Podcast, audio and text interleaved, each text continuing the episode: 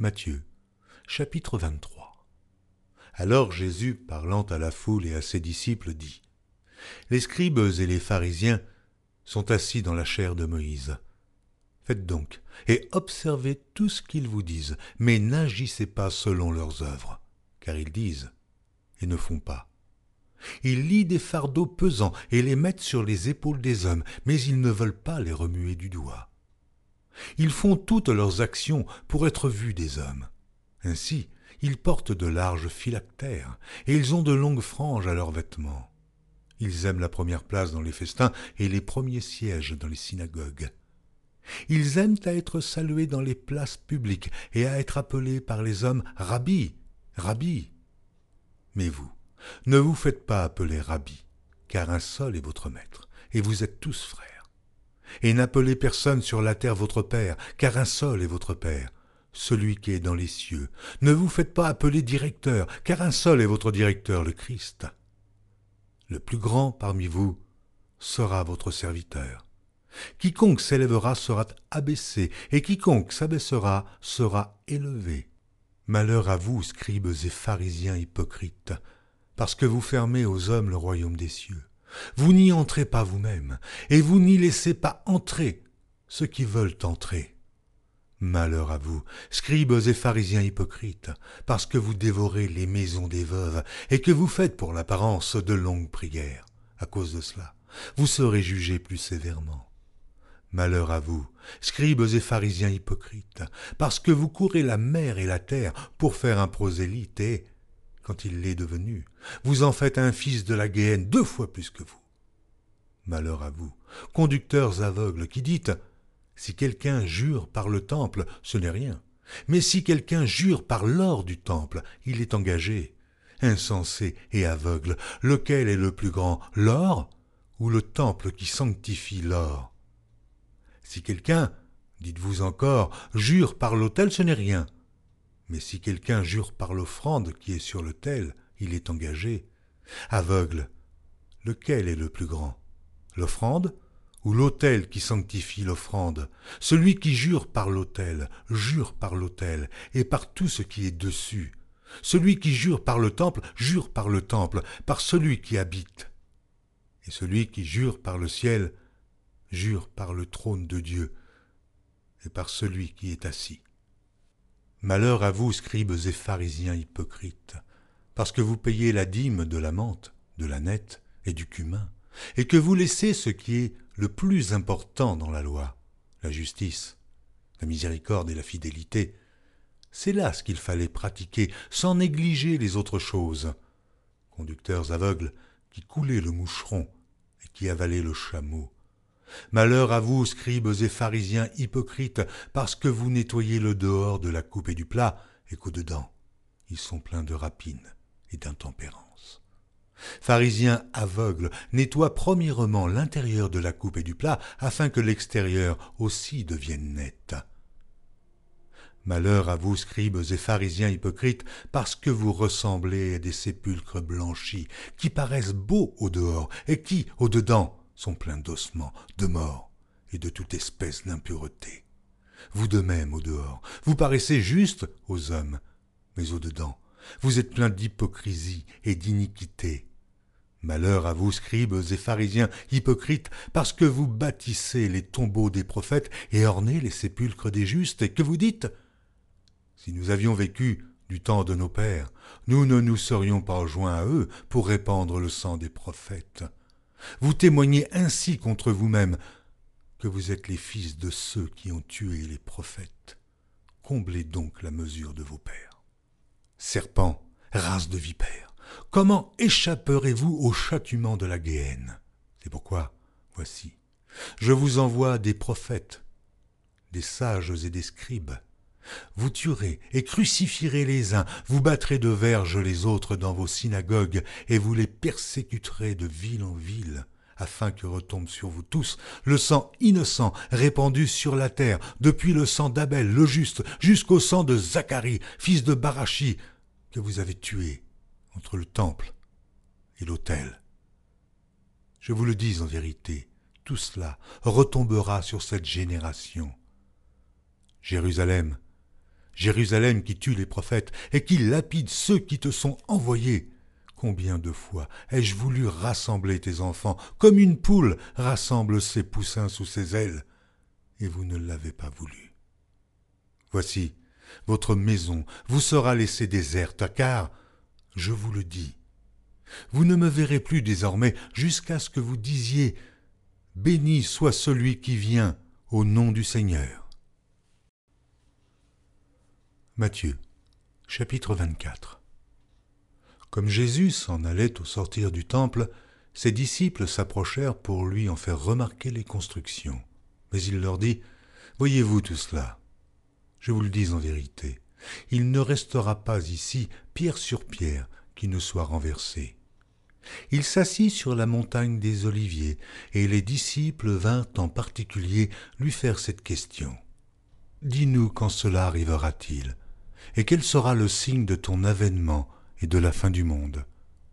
Jésus leur répondit, Prenez garde que personne ne vous séduise, car plusieurs viendront sous mon nom, disant, C'est moi qui suis le Christ, et ils séduiront beaucoup de gens.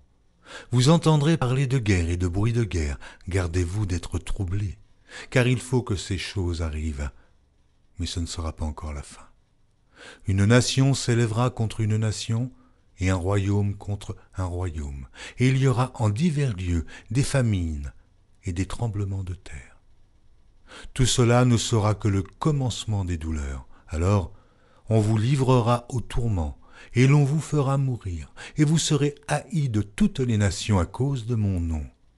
Alors, aussi, plusieurs succomberont, et ils se trahiront, se haïront les uns les autres, plusieurs faux prophètes s'élèveront, et ils séduiront beaucoup de gens, et, parce que l'iniquité se sera accrue, la charité du plus grand nombre se refroidira. Mais celui qui persévérera jusqu'à la fin sera sauvé. Cette bonne nouvelle du royaume sera prêchée dans le monde entier pour servir de témoignage à toutes les nations. Alors viendra la fin. C'est pourquoi, lorsque vous verrez l'abomination de la désolation dont a parlé le prophète Daniel établie en lieu saint, que celui qui lit fasse attention, alors que ceux qui seront en Judée fuis dans les montagnes, que celui qui sera sur le toit ne descende pas pour prendre ce qui est dans sa maison, et que celui qui sera dans les champs ne retourne pas en arrière pour prendre son manteau. Malheur aux femmes qui seront enceintes, et à celles qui allaiteront en ces jours-là. Priez pour que votre fuite n'arrive pas en hiver, ni un jour de Shabbat, car alors la détresse sera si grande qu'il n'y en a point eu de pareil depuis le commencement du monde jusqu'à présent, et qu'il n'y en aura jamais. Et, si ces jours n'étaient abrégés, personne ne serait sauvé. Mais, à cause des élus, ces jours seront abrégés. Si quelqu'un vous dit alors, le Christ est ici, ou il est là, ne le croyez pas car il s'élèvera de faux Christ et de faux prophètes, ils feront de grands prodiges et des miracles, au point de séduire, s'il était possible, même les élus. Voici, je vous l'ai annoncé d'avance. Si donc on vous dit, voici, il est dans le désert, n'y allez pas. Voici, il est dans les chambres, ne le croyez pas. Car, comme l'éclair part de l'Orient et se montre jusqu'en Occident, ainsi sera l'avènement du Fils de l'homme. En quelque lieu que soit le cadavre, là s'assembleront les aigles. Aussitôt après ces jours de détresse, le soleil s'obscurcira, la lune ne donnera plus sa lumière, les étoiles tomberont du ciel et les puissances des cieux seront ébranlées. Alors le signe du Fils de l'homme paraîtra dans le ciel. Toutes les tribus de la terre se lamenteront, et elles verront le Fils de l'homme venant sur les nuées du ciel avec puissance et une grande gloire. Il enverra ses anges avec la trompette retentissante, et ils rassembleront ses élus des quatre vents, depuis une extrémité des cieux jusqu'à l'autre. Instruisez-vous par une comparaison tirée du figuier. Dès que ses branches deviennent tendres et que les feuilles poussent, vous connaissez que l'été est proche. De même, quand vous verrez toutes ces choses, sachez que le Fils de l'homme est proche, à la porte. Je vous le dis en vérité, cette génération ne passera point que tout cela n'arrive. Le ciel et la terre passeront, mais mes paroles ne passeront point. Pour ce qui est du jour et de l'heure, personne ne le sait, ni les anges des cieux, ni le Fils, mais le Père seul. Ce qui arriva au temps de Noé arrivera de même à l'avènement du Fils de l'homme. Car dans les jours qui précédèrent le déluge, les hommes mangeaient et buvaient, se mariaient et mariaient leurs enfants, jusqu'au jour où Noé entra dans l'arche, et ils ne se doutèrent de rien, jusqu'à ce que le déluge vînt et les emporta tous. Il en sera de même à l'avènement du Fils de l'homme. Alors, de deux hommes qui seront dans un champ, l'un sera pris et l'autre laissé. De deux femmes qui moudront à la meule, l'une sera prise et l'autre laissée. Veillez donc, puisque vous ne savez pas quel jour votre Seigneur viendra. Sachez-le bien. Si le maître de la maison savait à quelle veille de la nuit le voleur doit venir, il veillerait et ne laisserait pas percer sa maison. C'est pourquoi, vous aussi, tenez-vous prêts, car le Fils de l'homme viendra à l'heure où vous n'y penserez pas. Quel est donc le serviteur fidèle et prudent que son maître a établi sur ses gens pour leur donner la nourriture au temps convenable? Heureux ce serviteur que son maître à son arrivée trouvera, faisant ainsi. Je vous le dis en vérité, il l'établira sur tous ses biens. Mais si c'est un méchant serviteur, dit en lui-même Mon maître tarde à venir, s'il se met à battre ses compagnons, s'il mange et boit avec les ivrognes, le maître de ce serviteur viendra le jour où il ne s'y attend pas, et à l'heure qu'il ne connaît pas. Il le mettra en pièces, et lui donnera sa part avec les hypocrites. C'est là qu'il y aura des pleurs et des grincements de dents. Matthieu, chapitre 25 Alors le royaume des cieux sera semblable à dix vierges qui, ayant pris leurs lampes, allèrent à la rencontre de l'époux. Cinq d'entre elles étaient folles et cinq sages. Les folles, en prenant leurs lampes, ne prirent point d'huile avec elles, mais les sages prirent avec leurs lampes de l'huile dans des vases. Comme l'époux tardait, toutes s'assoupirent et s'endormirent. Au milieu de la nuit, on cria Voici l'époux, allez à sa rencontre. Alors toutes ces vierges se réveillèrent et préparèrent leurs lampes. Les folles dirent aux sages Donnez-nous de votre huile, car nos lampes s'éteignent. Les sages répondirent Non. Il n'y en aurait pas assez pour nous et pour vous. Allez plutôt chez ceux qui en vendent et achetez-en pour vous. Pendant qu'elles allaient en acheter, l'époux arriva. Celles qui étaient prêtes entrèrent avec lui dans la salle des noces, et la porte fut fermée. Plus tard, les autres vierges vinrent et dirent Seigneur, Seigneur, ouvre-nous Mais il répondit Je vous le dis en vérité, je ne vous connais pas. Veillez donc, puisque vous ne savez ni le jour, ni l'heure. Il en sera comme d'un homme qui, partant pour un voyage, appela ses serviteurs et leur remit ses biens il donna cinq talents à l'un, deux à l'autre, et un au troisième, à chacun selon sa capacité, et il partit. Aussitôt celui qui avait reçu les cinq talents s'en alla, les fit valoir, et il gagna cinq autres talents. De même celui qui avait reçu les deux talents en gagna deux autres. Celui qui n'en avait reçu qu'un alla faire un creux dans la terre, et cacha l'argent de son maître. Longtemps après, le maître de ses serviteurs revint, et il leur fit rendre compte. Celui qui avait reçu les cinq talents s'approcha en apportant cinq autres talents, et il dit Seigneur, tu m'as remis cinq talents, voici, j'en ai gagné cinq autres. Son maître lui dit C'est bien, bon et fidèle serviteur. Tu as été fidèle en peu de choses, je te confierai beaucoup. Entre dans la joie de ton maître. Celui qui avait reçu les deux talents s'approcha aussi, et il dit Seigneur, tu m'as remis deux talents, Voici, j'en ai gagné deux autres. Son maître lui dit C'est bien, bon et fidèle serviteur. Tu as été fidèle en peu de choses, je te confierai beaucoup. Entre dans la joie de ton maître. Celui qui n'avait reçu qu'un talent s'approcha ensuite et il dit Seigneur, je savais que tu es un homme dur et qui moissonne où tu n'as pas semé et qui amasse où tu n'as pas vanné. J'ai eu peur et je suis allé cacher ton talent dans la terre. Voici, prends ce qui est à toi. Son maître lui répondit Serviteur méchant et paresseux, tu savais que je moissonne où je n'ai pas semé, et que j'amasse où je n'ai pas vanné. Il te fallait donc remettre mon argent au banquier, et, à mon retour, j'aurais retiré ce qui est à moi avec un intérêt. ôtez-lui donc le talent, et donnez-le à celui qui a les dix talents, car on donnera à celui qui a, et il sera dans l'abondance, mais à celui qui n'a pas, on ôtera même ce qu'il a. Et le serviteur inutile, jetez-le dans les ténèbres du dehors, où il y aura des pleurs et des grincements de dents. Lorsque le Fils de l'homme viendra dans sa gloire, avec tous les anges, il s'assiera sur le trône de sa gloire.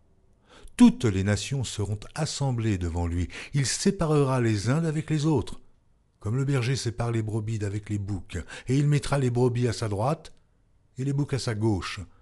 Alors le roi dira à ceux qui seront à sa droite, Venez, vous qui êtes bénis de mon Père, prenez possession du royaume qui vous a été préparé dès la fondation du monde. Car j'ai eu faim, et vous m'avez donné à manger. J'ai eu soif, et vous m'avez donné à boire. J'étais étranger, et vous m'avez accueilli. J'étais nu, et vous m'avez vêtu. J'étais malade, et vous m'avez visité. J'étais en prison, et vous êtes venu vers moi. Les justes lui répondront, Seigneur, quand avons-nous vu avoir faim, et t'avons-nous donné à manger, ou avoir soif, et t'avons-nous donné à boire? Quand avons-nous vu étranger, et t'avons-nous recueilli, ou nu, ou t'avons-nous vêtu? Quand avons-nous vu malade, ou en prison? Et sommes-nous allés vers toi? Et le roi leur répondra, Je vous le dis en vérité. Toutes les fois que vous avez fait ces choses à l'un de ces plus petits de mes frères, c'est à moi que vous les avez faites. Ensuite, il dira à ceux qui seront à sa gauche, Retirez-vous de moi, maudits. Allez dans le feu éternel qui a été préparé pour le diable et pour ses anges. Car j'ai eu faim, et vous ne m'avez pas donné à manger. J'ai eu soif, et vous ne m'avez pas donné à boire. J'étais étranger, et vous ne m'avez pas recueilli. J'étais nu, et vous ne m'avez pas vêtu. J'étais malade et en prison, et vous ne m'avez pas visité. Ils répondront aussi, Seigneur, quand avons-nous vu avoir faim, ou ayant soif, ou étranger, ou nu, ou malade, ou en prison, et ne t'avons-nous pas visité? Il leur répondra, Je vous le dis en vérité, toutes les fois que vous n'avez pas fait ces choses à l'un de ces plus petits, c'est à moi que vous ne les avez pas faites. Et ceux-ci iront au châtiment éternel, mais les justes à la vie éternelle. Matthieu Chapitre 26 Lorsque Jésus eut achevé tous ses discours, il dit à ses disciples Vous savez que la Pâque a lieu dans deux jours, et que le Fils de l'homme sera livré pour être crucifié. Alors les principaux sacrificateurs et les anciens du peuple se réunirent dans la cour du souverain sacrificateur appelé Caïphe, et ils délibérèrent sur les moyens d'arrêter Jésus par ruse et de le faire mourir. Mais ils dirent que ce ne soit pas pendant la fête, afin qu'il n'y ait pas de tumulte parmi le peuple. Comme Jésus était à Béthanie dans la maison de Simon le lépreux, une femme s'approcha de lui, tenant un vase d'albâtre qui renfermait un parfum de grand prix, et, pendant qu'il était à table, elle répandit le parfum sur sa tête. Les disciples, voyant cela, s'indignèrent et dirent À quoi bon cette perte? On aurait pu vendre ce parfum très cher et en donner le prix aux pauvres. Jésus, s'en étant aperçu, leur dit Pourquoi faites-vous de la peine à cette femme? Elle a fait une bonne action à mon égard, car vous avez toujours des pauvres avec vous, mais vous ne m'avez pas toujours. En répandant ce parfum sur mon corps, elle l'a fait pour ma sépulture. Je vous le dis en vérité, partout où cette bonne nouvelle sera prêchée dans le monde entier, on racontera aussi en mémoire de cette femme ce qu'elle a fait. Alors l'un des douze, appelé Judas Iscario, alla vers les principaux sacrificateurs et dit Que voulez-vous me donner? Et je vous livrerai. Et ils lui payèrent trente pièces d'argent. Depuis ce moment, il cherchait une occasion favorable pour livrer Jésus. Le premier jour des pains sans levain, les disciples s'adressèrent à Jésus pour lui dire Où veux-tu que nous te préparions le repas de la Pâque? Il répondit Allez à la ville, chez un tel, et vous lui direz Le maître dit Mon temps est proche. Je ferai chez toi la Pâque avec mes disciples. Les disciples firent ce que Jésus leur avait ordonné, et ils préparèrent la Pâque. Le soir étant venu, il se mit à table avec les douze. Pendant qu'il mangeait, il dit, Je vous le dis en vérité, l'un de vous me livrera. Ils furent profondément attristés, et chacun se mit à lui dire, Est-ce moi, Seigneur? Il répondit, Celui qui a mis avec moi la main dans le plat, c'est celui qui me livrera. Le Fils de l'homme s'en va selon ce qui est écrit de lui, mais malheur à l'homme par qui le Fils de l'homme est livré. Mieux vaudrait pour cet homme qu'il ne fût pas né. Judas, qui le livrait, prit la parole et dit Est-ce moi, Rabbi? Jésus lui répondit Tu l'as dit. Pendant qu'il mangeait, Jésus prit du pain et, après avoir rendu grâce, il le rompit et le donna aux disciples en disant Prenez, mangez, ceci est mon corps. Il prit ensuite une coupe et, après avoir rendu grâce, il leur donna en disant Buvez-en tous, car ceci est mon sang, le sang de l'alliance qui est répandu pour plusieurs, pour la rémission des péchés. Je vous le dis, je ne boirai plus désormais de ce fruit de la vigne jusqu'au jour où j'en boirai de nouveau avec vous dans le royaume de mon Père. Après avoir chanté les cantiques, ils se rendirent à la montagne des Oliviers. Alors Jésus leur dit, Je serai pour vous tous cette nuit une occasion de chute, car il est écrit, Je frapperai le berger, et les brebis du troupeau seront dispersées. Mais, après que je serai ressuscité, je vous précéderai en Galilée. Pierre, prenant la parole, lui dit, Quand tu serais pour tous une occasion de chute, tu ne le seras jamais pour moi. Jésus lui dit, Je te le dis en vérité, cette nuit même, avant que le coq chante, tu me renieras trois fois. Pierre lui répondit, Quand il me faudrait mourir avec toi, je ne te renierai pas. Et tous les disciples lui dirent la même chose. Là-dessus, Jésus alla avec eux dans un lieu appelé Gethsemane. Et il dit aux disciples, Asseyez-vous ici, pendant que je m'éloignerai pour prier. Il prit avec lui Pierre et les deux fils de Zébédée, et il commença à éprouver de la tristesse et des angoisses. Il leur dit alors, Mon âme est triste jusqu'à la mort, restez ici et veillez avec moi. Puis, ayant fait quelques pas en avant, il se jeta sur sa face et pria ainsi, Mon Père, s'il est possible que cette coupe s'éloigne de moi, toutefois, non pas ce que je veux, mais ce que tu veux. Et il vint vers les disciples et il les trouva endormis, et il dit à Pierre, Vous n'avez donc pu veiller une heure avec moi? Veillez et priez, afin que vous ne tombiez pas dans la tentation, l'esprit est bien disposé, mais la chair est faible. Il s'éloigna une seconde fois et pria ainsi. Mon Père, s'il n'est pas possible que cette coupe s'éloigne sans que je la boive, que ta volonté soit faite. Il revint et les trouva encore endormis car leurs yeux étaient appesantis. Il les quitta en s'éloignant, il pria pour la troisième fois, répétant les mêmes paroles. Puis il alla vers ses disciples et leur dit, Vous dormez maintenant, et vous vous reposez. Voici l'heure est proche, et le Fils de l'homme est livré aux mains des pécheurs. Levez-vous, allons. Voici celui qui me livre s'approche. Comme il parlait encore, voici, Judas, l'un des douze, arriva, et avec lui une foule nombreuse, armée d'épées et de bâtons, envoyée par les principaux sacrificateurs et par les anciens du peuple. Celui qui le livrait leur avait donné ce signe, Celui que je baiserai, c'est lui, saisissez-le. Aussitôt s'approchant de Jésus, il dit, Salut, Rabbi. Et il le baisa. Jésus lui dit, Mon ami, ce que tu es venu faire, fais-le. Alors ces gens s'avancèrent, mirent la main sur Jésus et le saisirent. Et voici, un de ceux qui étaient avec Jésus étendit la main et tira son épée. Il frappa le serviteur du souverain sacrificateur et lui emporta l'oreille. Alors Jésus lui dit, Remets ton épée à sa place, car tous ceux qui prendront l'épée périront par l'épée. Penses-tu que je ne puisse pas invoquer mon Père, qui me donnerait à l'instant plus de douze légions d'anges? Comment donc s'accompliraient les Écritures d'après lesquelles il doit en être ainsi? En ce moment Jésus dit à la foule, Vous êtes venus comme après un brigand, avec des épées et des bâtons, pour vous emparer de moi. J'étais tous les jours parmi vous, vous enseignant dans le temple, et vous ne m'avez pas saisi. Mais tout cela est arrivé afin que les écrits des prophètes fussent accomplis. Alors tous les disciples l'abandonnèrent et prirent la fuite. Ceux qui avaient saisi Jésus l'emmenèrent chez le souverain sacrificateur Caïphe, où les scribes et les anciens étaient assemblés. Pierre le suivit de loin jusqu'à la cour du souverain sacrificateur. Il entra et s'assit avec les serviteurs pour voir comment cela se finirait.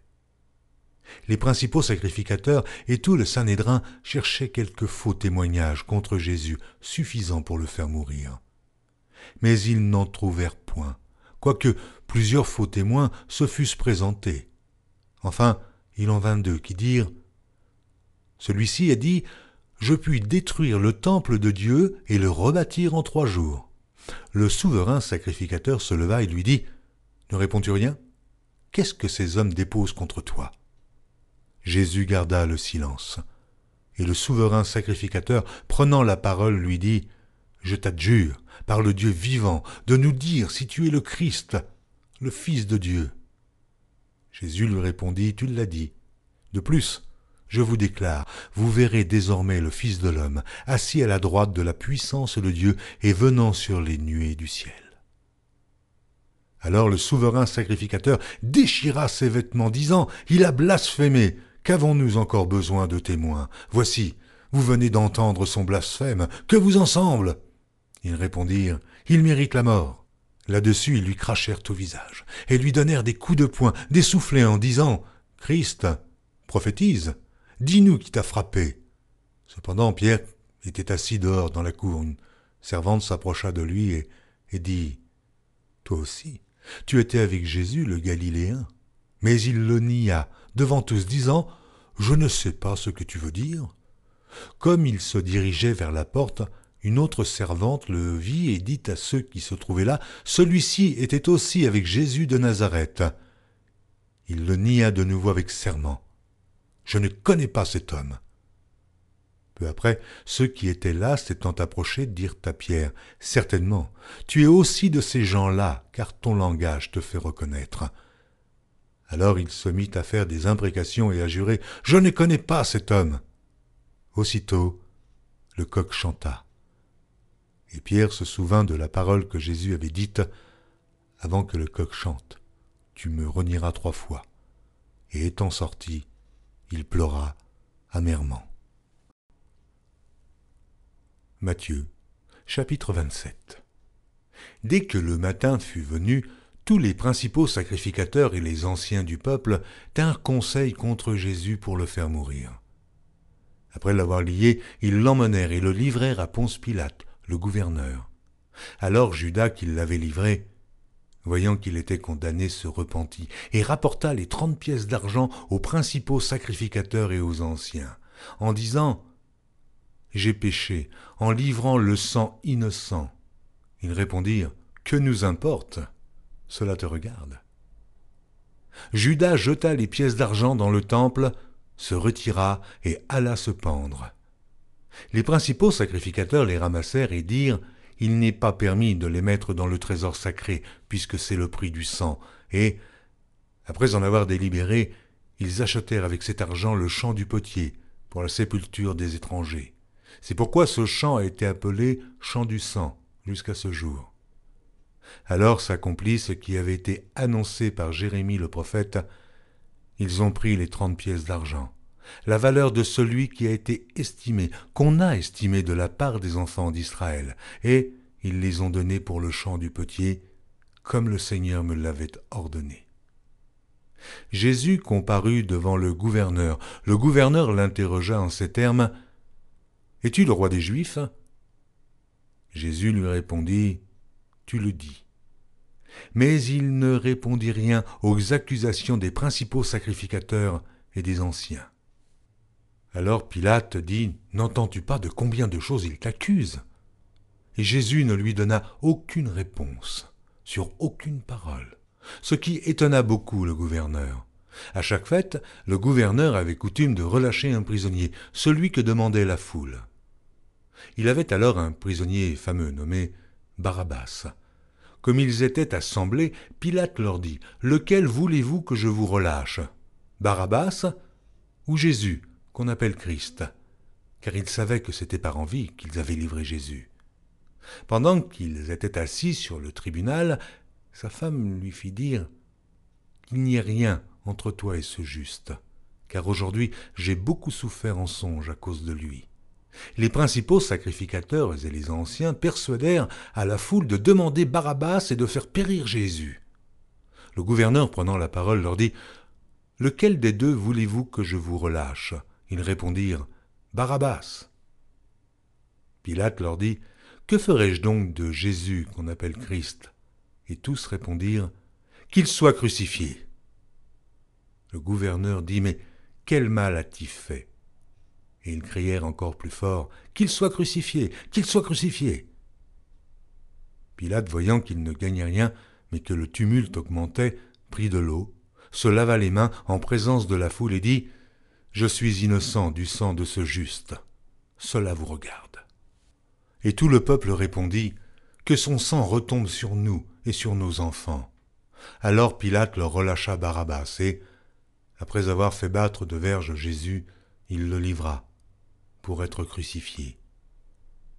Les soldats du gouverneur conduisirent Jésus dans le prétoire, et ils assemblèrent autour de lui la cohorte.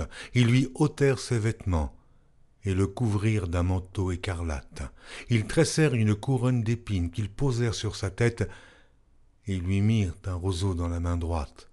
Puis, s'agenouillant devant lui, ils le raillaient en disant Salut, roi des Juifs et ils crachaient contre lui, prenaient le roseau et frappaient sur sa tête.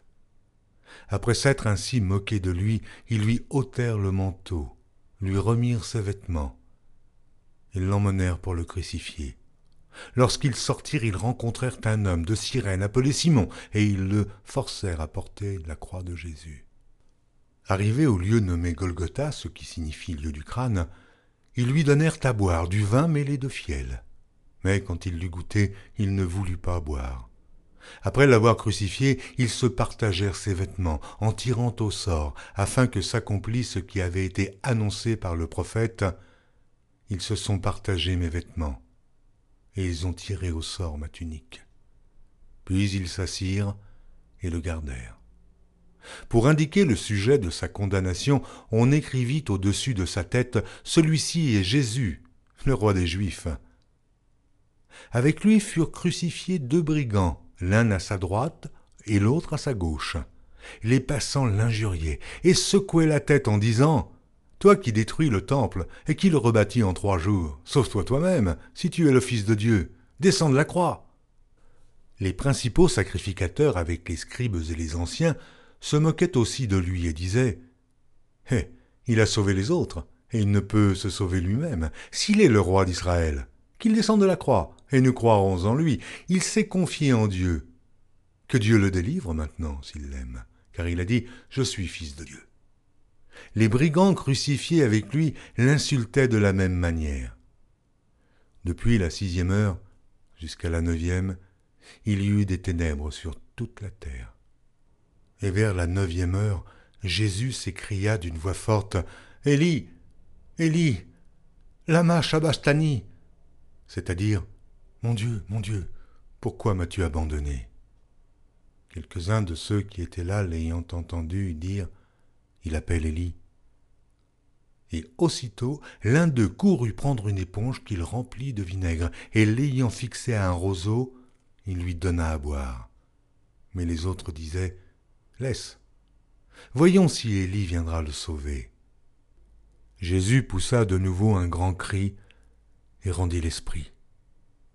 Et voici le voile du temple se déchira en deux, depuis le haut jusqu'en bas, la terre trembla, les rochers se fendirent, les sépulcres s'ouvrirent, et plusieurs corps des saints qui étaient morts ressuscitèrent, étant sortis des sépulcres après la résurrection de Jésus. Ils entrèrent dans la ville sainte et apparurent à un grand nombre de personnes. Le centenier et ceux qui étaient avec lui pour garder Jésus, ayant vu le tremblement de terre et ce qui venait d'arriver, furent saisis d'une grande frayeur et dirent Assurément, cet homme était fils de Dieu. Il y avait là plusieurs femmes qui regardaient de loin et qui avaient accompagné Jésus depuis la Galilée pour le servir. Parmi elles était Marie de Magdala, Marie, mère de Jacques et de Joseph, et la mère des fils de Zébédée. Le soir étant venu, arriva un homme riche d'Aritamée, nommé Joseph, lequel était aussi disciple de Jésus.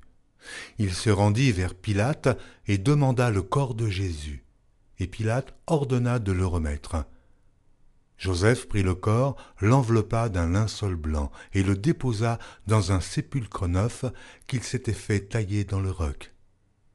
Puis il roula une grande pierre à l'entrée du sépulcre et il s'en alla.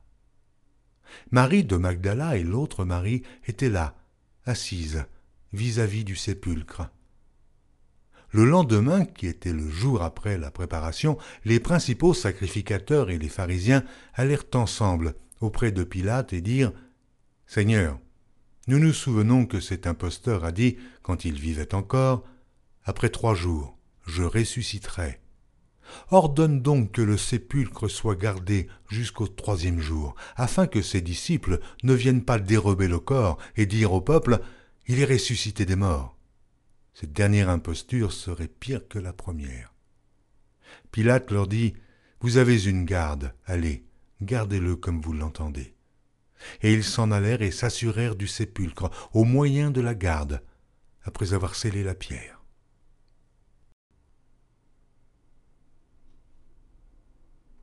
Matthieu, chapitre 28 Après le Shabbat, à l'aube du premier jour de la semaine, Marie de Magdala et l'autre Marie allaient voir le sépulcre, et voici, il y eut un grand tremblement de terre, car un ange du Seigneur descendit du ciel, vint rouler la pierre et s'assit dessus. Son aspect était comme l'éclair et son vêtement blanc comme la neige. Les gardes tremblèrent de peur et devinrent comme morts. Mais l'ange prit la parole et dit aux femmes, Pour vous ne craignez pas, car je sais que vous cherchez Jésus, qui a été crucifié. Il n'est point ici, il est ressuscité, comme il l'avait dit, venez, voyez le lieu où il était couché, et allez promptement dire à ses disciples qu'il est ressuscité des morts. Et voici, il vous précède en Galilée, c'est là que vous le verrez, voici, je vous l'ai dit. Elles s'éloignèrent promptement du sépulcre avec crainte et avec une grande joie, et elles coururent porter la nouvelle aux disciples. Et voici Jésus vint à leur rencontre et dit, Je vous salue. Elles s'approchèrent pour saisir ses pieds, et elles se prosternèrent devant lui. Alors Jésus leur dit, Ne craignez pas. Allez dire à mes frères de se rendre en Galilée, c'est là qu'ils me verront. Pendant qu'elles étaient en chemin, quelques hommes de la garde entrèrent dans la ville et annoncèrent aux principaux sacrificateurs tout ce qui était arrivé. Ceux-ci, après s'être assemblés avec les anciens et avoir tenu conseil, donnèrent aux soldats une forte somme d'argent en disant Dites, ces disciples sont venus de nuit le dérober, pendant que nous dormions. Et si le gouverneur l'apprend, nous l'apaiserons, et nous vous tirerons de peine.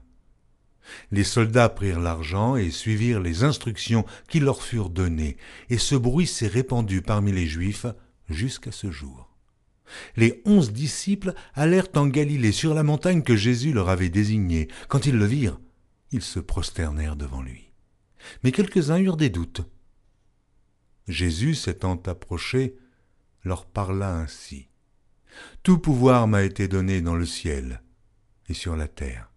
Allez, Faites de toutes les nations des disciples, les baptisant au nom du Père, du Fils et du Saint-Esprit, et enseignez-leur à observer tout ce que je vous ai prescrit. Et voici, je suis avec vous tous les jours, jusqu'à la fin du monde. Matthieu, chapitre 1er Généalogie de Jésus-Christ, fils de David, fils d'Abraham. Abraham engendra Isaac. Isaac engendra Jacob.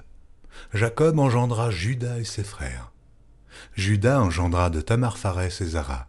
Pharès engendra Esrom. Esrom engendra Aram. Aram engendra Aminabab. Aminabab engendra Naasson. Naasson engendra Salmon. Salmon engendra Boaz de Rahab. Boaz engendra Obeb de Ruth. Obeb engendra Isaïe. Isaïe engendra David. Le roi David engendra Salomon de la femme d'Uri. Salomon engendra Roboam. Roboam engendra Abia. Abia engendra Asa. Asa engendra Josaphat. Josaphat engendra Joram. Joram engendra Osia. Osia engendra Joatam. Joatam engendra Achaz. Achaz engendra Ézéchias. Ézéchias engendra Manassé. Manassé engendra Amon. Amon engendra Josias. Josias engendra Jéconias et ses frères, au temps de la déportation à Babylone. Après la déportation à Babylone, Jéconias engendra Salatiel. Salatiel engendra Zorobabel. Zorobabel engendra Abud. Abud engendra Eliakim. Eliakim engendra Azor. Azor engendra Sadoc. Sadoc engendra Hachim. Hachim engendra Eliud. Eliud engendra Éléazar. Éléazar engendra Matan. Matan engendra Jacob. Jacob engendra Joseph, l'époux de Marie, de laquelle est né Jésus, qui est appelé Christ. Il y a donc en tout quatorze générations depuis Abraham jusqu'à David, quatorze générations depuis David jusqu'à la déportation à Babylone, et quatorze générations depuis la déportation à Babylone jusqu'au Christ. Voici de quelle manière arriva la naissance de Jésus-Christ. Marie, sa mère, ayant été fiancée à Joseph, se trouva enceinte par la vertu du Saint-Esprit avant qu'ils eussent habité ensemble. Joseph, son époux, qui était un homme de bien et qui ne voulait pas la diffamer, se proposa de rompre secrètement avec elle. Comme il y pensait, voici, un ange du Seigneur lui apparut en songe et dit, Joseph, fils de David, ne crains pas de prendre avec toi Marie, ta femme, car l'enfant qu'elle a conçu vient du Saint-Esprit. Elle enfantera un fils, et tu lui donneras le nom de Jésus, c'est lui qui sauvera son peuple de ses péchés. Tout cela arriva afin que s'accomplît ce que le Seigneur avait annoncé par le prophète. Voici, la Vierge sera enceinte. Elle enfantera un fils et on lui donnera le nom d'Emmanuel, ce qui signifie Dieu avec nous. Joseph, s'étant réveillé, fit ce que l'ange du Seigneur lui avait ordonné, et il prit sa femme avec lui. Mais il ne la connut point jusqu'à ce qu'elle eût enfanté un fils, auquel il donna le nom de Jésus. Matthieu, chapitre 2 Jésus étant né à Bethléem en Judée, au temps du roi Hérode, voici, des mages d'Orient arrivèrent à Jérusalem et dirent où est le roi des Juifs qui vient de naître? Car nous avons vu son étoile en Orient, et nous sommes venus pour l'adorer. Le roi Hérode, ayant appris cela, fut troublé, et tout Jérusalem avec lui. Il assembla tous les principaux sacrificateurs et les scribes du peuple, et il s'informa auprès d'eux où devait naître le Christ? ils lui dirent à Bethléem, Judée, car voici ce qui a été écrit par le prophète. Et toi, Bethléem, terre de Juda, tu n'es certes pas la moindre entre les principales villes de Juda, car de toi sortira un chef qui pètera Israël, mon peuple. Alors Hérode fit appeler en secret les mages et s'enquit soigneusement auprès d'eux depuis combien de temps l'étoile brillait. Puis il les envoya à Bethléem en disant Allez, et prenez des informations exactes sur le petit enfant.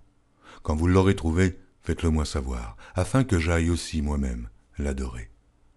Après avoir entendu le roi, ils partirent. Et voici l'étoile qu'ils avaient vue en Orient marcher devant eux jusqu'à ce qu'étant arrivée au-dessus du lieu où était le petit enfant, elle s'arrêta. Quand ils aperçurent l'étoile, ils furent saisis d'une très grande joie. Ils entrèrent dans la maison, virent le petit enfant avec Marie, sa mère, se prosternèrent et l'adorèrent. Ils ouvrirent ensuite leur trésor et lui offrirent en présent de l'or de l'encens et de la myrrhe. Puis, divinement avertis en songe de ne pas retourner vers Hérode, ils regagnèrent leur pays par un autre chemin. Lorsqu'ils furent partis, voici, un ange du Seigneur apparut en songe à Joseph et dit, Lève-toi, prends le petit enfant et sa mère et fuis en Égypte, et reste-y jusqu'à ce que je te parle, car Hérode cherchera le petit enfant pour le faire périr. Joseph se leva, prit de nuit le petit enfant et sa mère, et se retira en Égypte. Il y resta jusqu'à la mort d'Hérode, afin que s'accomplisse ce que le Seigneur avait annoncé par le prophète, J'ai appelé mon fils hors d'Égypte. Alors Hérode, voyant qu'il avait été joué par les mages, se mit dans une très grande colère, et il envoya tuer tous les enfants de deux ans et au-dessous qui étaient à Bethléem et dans tout son territoire, selon la date dont il s'était soigneusement enquis auprès des mages. Alors s'accomplit ce qui avait été annoncé par Jérémie le prophète. On a entendu des cris à Rama, des pleurs et de grandes lamentations. Rachel pleure ses enfants et n'a pas voulu être consolée, parce qu'ils ne sont plus. Quand Hérode fut mort, voici, un ange du Seigneur apparut en songe à Joseph en Égypte. Il lui dit, Lève-toi, prends le petit enfant et sa mère, et va dans le pays d'Israël, car ceux qui en voulaient à la vie du petit enfant sont morts. Joseph se leva, prit le petit enfant et sa mère, et alla dans le pays d'Israël. Mais, ayant appris qu'Archélaüs régnait sur la Judée à la place d'Hérode, son père, il craignit de s'y rendre et, divinement averti en songe, il se retira dans le territoire de la Galilée. Il vint demeurer dans une ville appelée Nazareth, afin que s'accomplît ce qui avait été annoncé par les prophètes, il sera appelé Nazaréen. Matthieu, chapitre 3 En ce temps-là parut Jean-Baptiste prêchant dans le désert de Judée. Il disait, Repentez-vous, car le royaume des cieux est proche. Jean est celui qui avait été annoncé par Ésaïe le prophète, lorsqu'il dit C'est ici la voix de celui qui crie dans le désert. Préparez le chemin du Seigneur, aplanissez ses sentiers. Jean avait un vêtement de poil de chameau et une ceinture de cuir autour des reins. Il se nourrissait de sauterelles et de miel sauvage. Les habitants de Jérusalem, de toute la Judée et de tout le pays des environs du Jourdain se rendaient auprès de lui. Ils confessaient leurs péchés, ils se faisaient baptiser par lui dans le fleuve du Jourdain. Mais, voyant venir à son baptême beaucoup de pharisiens et de sadducéens, il leur dit Race de vipères, qui vous a appris à fuir la colère à venir? Produisez donc du fruit digne de la repentance, et ne prétendez pas dire en vous-même Nous avons Abraham pour père, car je vous déclare que de ces pierres-ci, Dieu peut susciter des enfants à Abraham. Oh, déjà la cognée est mise à la racine des arbres. Tout arbre, donc, qui ne produit pas de bons fruits, sera coupé et jeté au feu. Moi je vous baptise d'eau, pour vous amener à la repentance. Mais celui qui vient après moi est plus puissant que moi, et je ne suis pas digne de porter ses souliers. Lui, il vous baptisera du Saint-Esprit et de feu.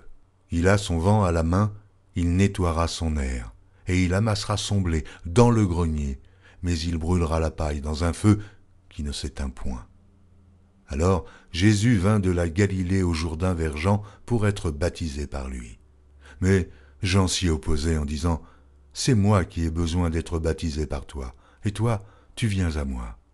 Jésus lui répondit, Laisse faire maintenant, car il est convenable que nous accomplissions ainsi tout ce qui est juste. Et Jean ne lui résista plus. Dès que Jésus eut été baptisé, il sortit de l'eau, et voici, les cieux s'ouvrirent, et il vit l'Esprit de Dieu descendre comme une colombe et venir sur lui. Et voici, une voix fit entendre des cieux ces paroles, Celui-ci est mon Fils bien-aimé, en qui j'ai mis toute mon affection. Matthieu, chapitre 4 Alors Jésus fut emmené par l'Esprit dans le désert, pour être tenté par le diable. Après avoir jeûné quarante jours et quarante nuits, il eut faim. Le tentateur s'étant approché lui dit, Si tu es le Fils de Dieu, ordonne que ces pierres deviennent des pains. Jésus répondit, Il est écrit, L'homme ne vivra pas de pain seulement, mais de toute parole qui sort de la bouche de Dieu. Le diable le transporta dans la ville sainte, le plaça sur le haut du temple et lui dit, si tu es le Fils de Dieu, jette-toi en bas, car il est écrit, il donnera des ordres à des anges à ton sujet, et ils te porteront sur les mains, de peur que ton pied ne heurte contre une pierre. Jésus lui dit, Il est aussi écrit, Tu ne tenteras point le Seigneur ton Dieu. Le diable le transporta encore sur une montagne très élevée, lui montra tous les royaumes du monde et leur gloire, et lui dit, Je te donnerai toutes ces choses, si tu te prosternes et si tu m'adores? Jésus lui dit, Retire-toi, Satan, car il est écrit, Tu adoreras le Seigneur ton Dieu, et tu le serviras, lui seul. Alors le diable le laissa, et voici, des anges vinrent auprès de Jésus et le servaient. Jésus, ayant appris que Jean avait été livré, se retira dans la Galilée. Il quitta Nazareth et vint demeurer à Capernaum, situé près de la mer, dans le territoire de Zabulon et de Nephtali, afin que s'accomplisse ce qui avait été annoncé par Ésaïe le prophète. Le peuple de Zabulon et de Nephtali, de la contrée voisine de la mer, du pays au-delà du Jourdain et de la Galilée des gentils, ce peuple, assis dans les ténèbres, a vu une grande lumière, et sur ceux qui étaient assis dans la région et l'ombre de la mort, la lumière s'est levée. Dès ce moment, Jésus commença à prêcher et à dire Repentez-vous, car le royaume des cieux est proche. Comme il marchait le long de la mer de Galilée, il vit deux frères, Simon, appelé Pierre, et André, son frère, qui jetait un filet dans la mer car ils étaient pêcheurs. Il leur dit, Suivez-moi, et je vous ferai pêcheurs d'hommes. Aussitôt, ils laissèrent les filets et le suivirent. De là, étant allé plus loin, il vit deux frères, Jacques, fils de Zébédée, et Jean, son frère, qui étaient dans une barque avec Zébédée, leur père, et qui réparaient leurs filets. Il les appela, et aussitôt ils laissèrent la barque et leur père, et le suivirent. Jésus parcourait toute la Galilée, enseignant dans les synagogues, prêchant la bonne nouvelle du royaume et guérissant toute maladie et toute infirmité parmi le peuple. Sa renommée se répandit dans toute la Syrie, et on lui amenait tous ceux qui souffraient de maladies et de douleurs de divers genres, des démoniaques, des lunatiques, des paralytiques, et il les guérissait. Une grande foule le suivit, de la Galilée, de la Décapole, de Jérusalem, de la Judée, et au-delà du Jourdain. Matthieu, chapitre 5 Voyant la foule, Jésus monta sur la montagne et, après qu'il se fut assis, ses disciples s'approchèrent de lui. Puis, ayant ouvert la bouche, il les enseigna et dit Heureux les pauvres en esprit, car le royaume des cieux est à eux. Heureux les affligés, car ils seront consolés. Heureux les débonnaires, car ils hériteront la terre. Heureux ceux qui ont faim et soif de la justice, car ils seront rassasiés. Heureux les miséricordieux, car ils obtiendront miséricorde. Heureux ceux qui ont le cœur pur, car ils verront Dieu. Heureux ceux qui procurent la paix, car ils seront appelés fils de Dieu. Heureux ceux qui sont persécutés pour la justice, car le royaume des cieux est à eux. Heureux serez-vous lorsqu'on vous outragera, qu'on vous persécutera, et qu'on dira faussement de vous toutes sortes de mal à cause de moi. Réjouissez-vous et soyez dans l'allégresse, parce que votre récompense sera grande dans les cieux. Car c'est ainsi qu'on a persécuté les prophètes qui ont été avant vous.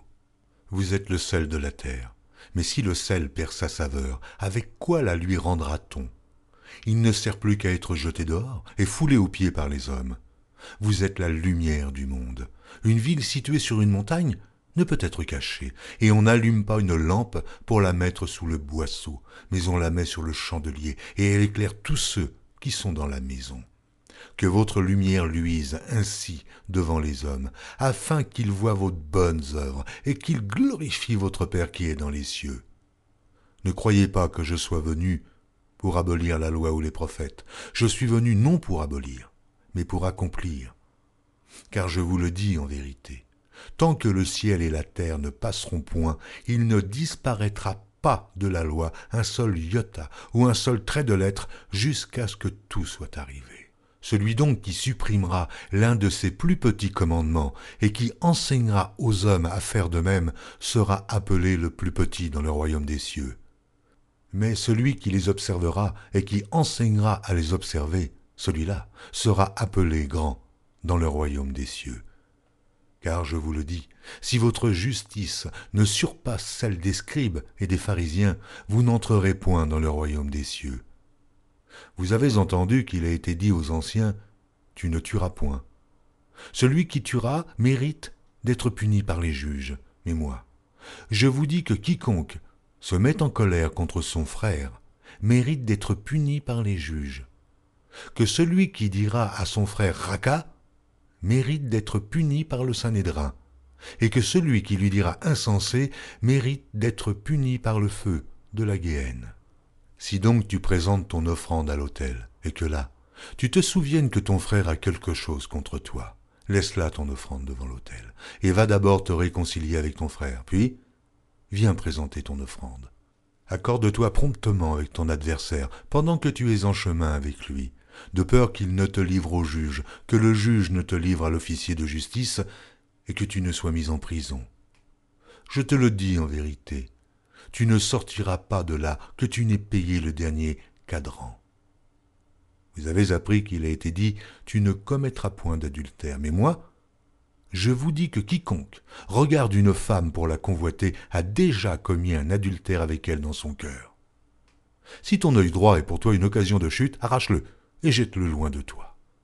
Car il est avantageux pour toi qu'un seul de tes membres périsse, et que ton corps entier ne soit pas jeté dans la guéhenne.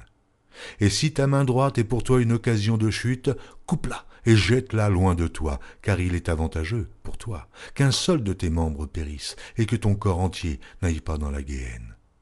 Il a été dit que celui qui répudie sa femme lui donne une lettre de divorce. Mais moi je vous dis que celui qui répudie sa femme, sauf pour cause d'infidélité, l'expose à devenir adultère, et que celui qui épouse une femme répudiée commet un adultère. Vous avez encore appris qu'il a été dit aux anciens, Tu ne te parjureras point, mais tu t'acquitteras envers le Seigneur de ce que tu as déclaré par serment. Mais moi, je vous dis de ne jurer aucunement, ni par le ciel, parce que c'est le trône de Dieu, ni par la terre, parce que c'est son marchepied, ni par Jérusalem, parce que c'est la ville du grand roi. Ne jure pas non plus par ta tête, car tu ne peux rendre blanc ou noir un seul cheveu. Que votre parole soit oui, oui, non, non. Ce qu'on y ajoute vient du malin. Vous avez appris qu'il a été dit œil pour œil et dent pour dent. Mais moi je vous dis de ne pas résister aux méchants. Si quelqu'un te frappe sur la joue droite, présente-lui aussi l'autre. Si quelqu'un veut plaider contre toi et prendre ta tunique, laisse-lui encore ton manteau. Si quelqu'un te force à faire un mille, fais-en deux avec lui. Donne à celui qui te demande, et ne te détourne pas de celui qui veut emprunter de toi. Vous avez appris qu'il a été dit, Tu aimeras ton prochain, et tu haïras ton ennemi. Mais moi, je vous dis, aimez vos ennemis, bénissez ceux qui vous maudissent, faites du bien à ceux qui vous haïssent, et priez pour ceux qui vous maltraitent et qui vous persécutent afin que vous soyez fils de votre Père qui est dans les cieux, car il fait lever son soleil sur les méchants et sur les bons, et il fait pleuvoir sur les justes et sur les injustes. Si vous aimez ceux qui vous aiment, quelle récompense méritez-vous? Les publicains aussi, n'agissent-ils pas de même? Et si vous saluez seulement vos frères, que faites-vous d'extraordinaire? Les païens aussi, n'agissent-ils pas de même? Soyez donc parfaits, comme votre Père céleste est parfait. Matthieu, chapitre 6 Gardez-vous de pratiquer votre justice devant les hommes pour en être vus, autrement vous n'aurez point de récompense auprès de votre Père qui est dans les cieux. Lors donc que tu fais l'aumône, ne sonne pas de la trompette devant toi, comme font les hypocrites dans les synagogues et dans les rues, afin d'être glorifiés par les hommes. Je vous le dis en vérité, ils reçoivent leur récompense. Mais quand tu fais l'aumône, que ta main gauche ne sache pas ce que fait ta droite, afin que ton aumône se fasse en secret, et ton Père, qui voit dans le secret, te le rendra. Lorsque vous priez, ne soyez pas comme les hypocrites qui aiment à prier debout dans les synagogues et au coin des rues pour être vus des hommes. Je vous le dis en vérité, ils reçoivent leur récompense. Mais, quand tu pries, entre dans ta chambre, ferme ta porte et prie ton Père qui est là, dans le lieu secret. Et ton Père qui voit dans le secret te le rendra. En priant, ne multipliez pas de vaines paroles comme les païens, qui s'imaginent qu'à force de paroles, ils seront exaucés. Ne leur ressemblez pas, car votre Père sait de quoi vous avez besoin avant que vous le lui demandiez. Voici donc comment vous devez prier. Notre Père qui est aux cieux, que ton nom soit sanctifié, que ton règne vienne, que ta volonté soit faite sur la terre comme au ciel. Donne-nous aujourd'hui notre pain quotidien. Pardonne-nous nos offenses, comme nous aussi nous pardonnons à ceux qui nous ont offensés. Ne nous induis pas en tentation, mais délivre-nous du malin. Car c'est à toi qu'appartiennent dans tous les siècles le règne, la puissance et la gloire. Amen. Si vous pardonnez aux hommes leurs offenses, votre Père céleste vous pardonnera aussi. Mais si vous ne pardonnez pas aux hommes, votre Père ne vous pardonnera pas non plus vos offenses. Lorsque vous jeûnez, ne prenez pas un air triste comme les hypocrites qui se rendent le visage tout défait pour montrer aux hommes qu'ils jeûnent.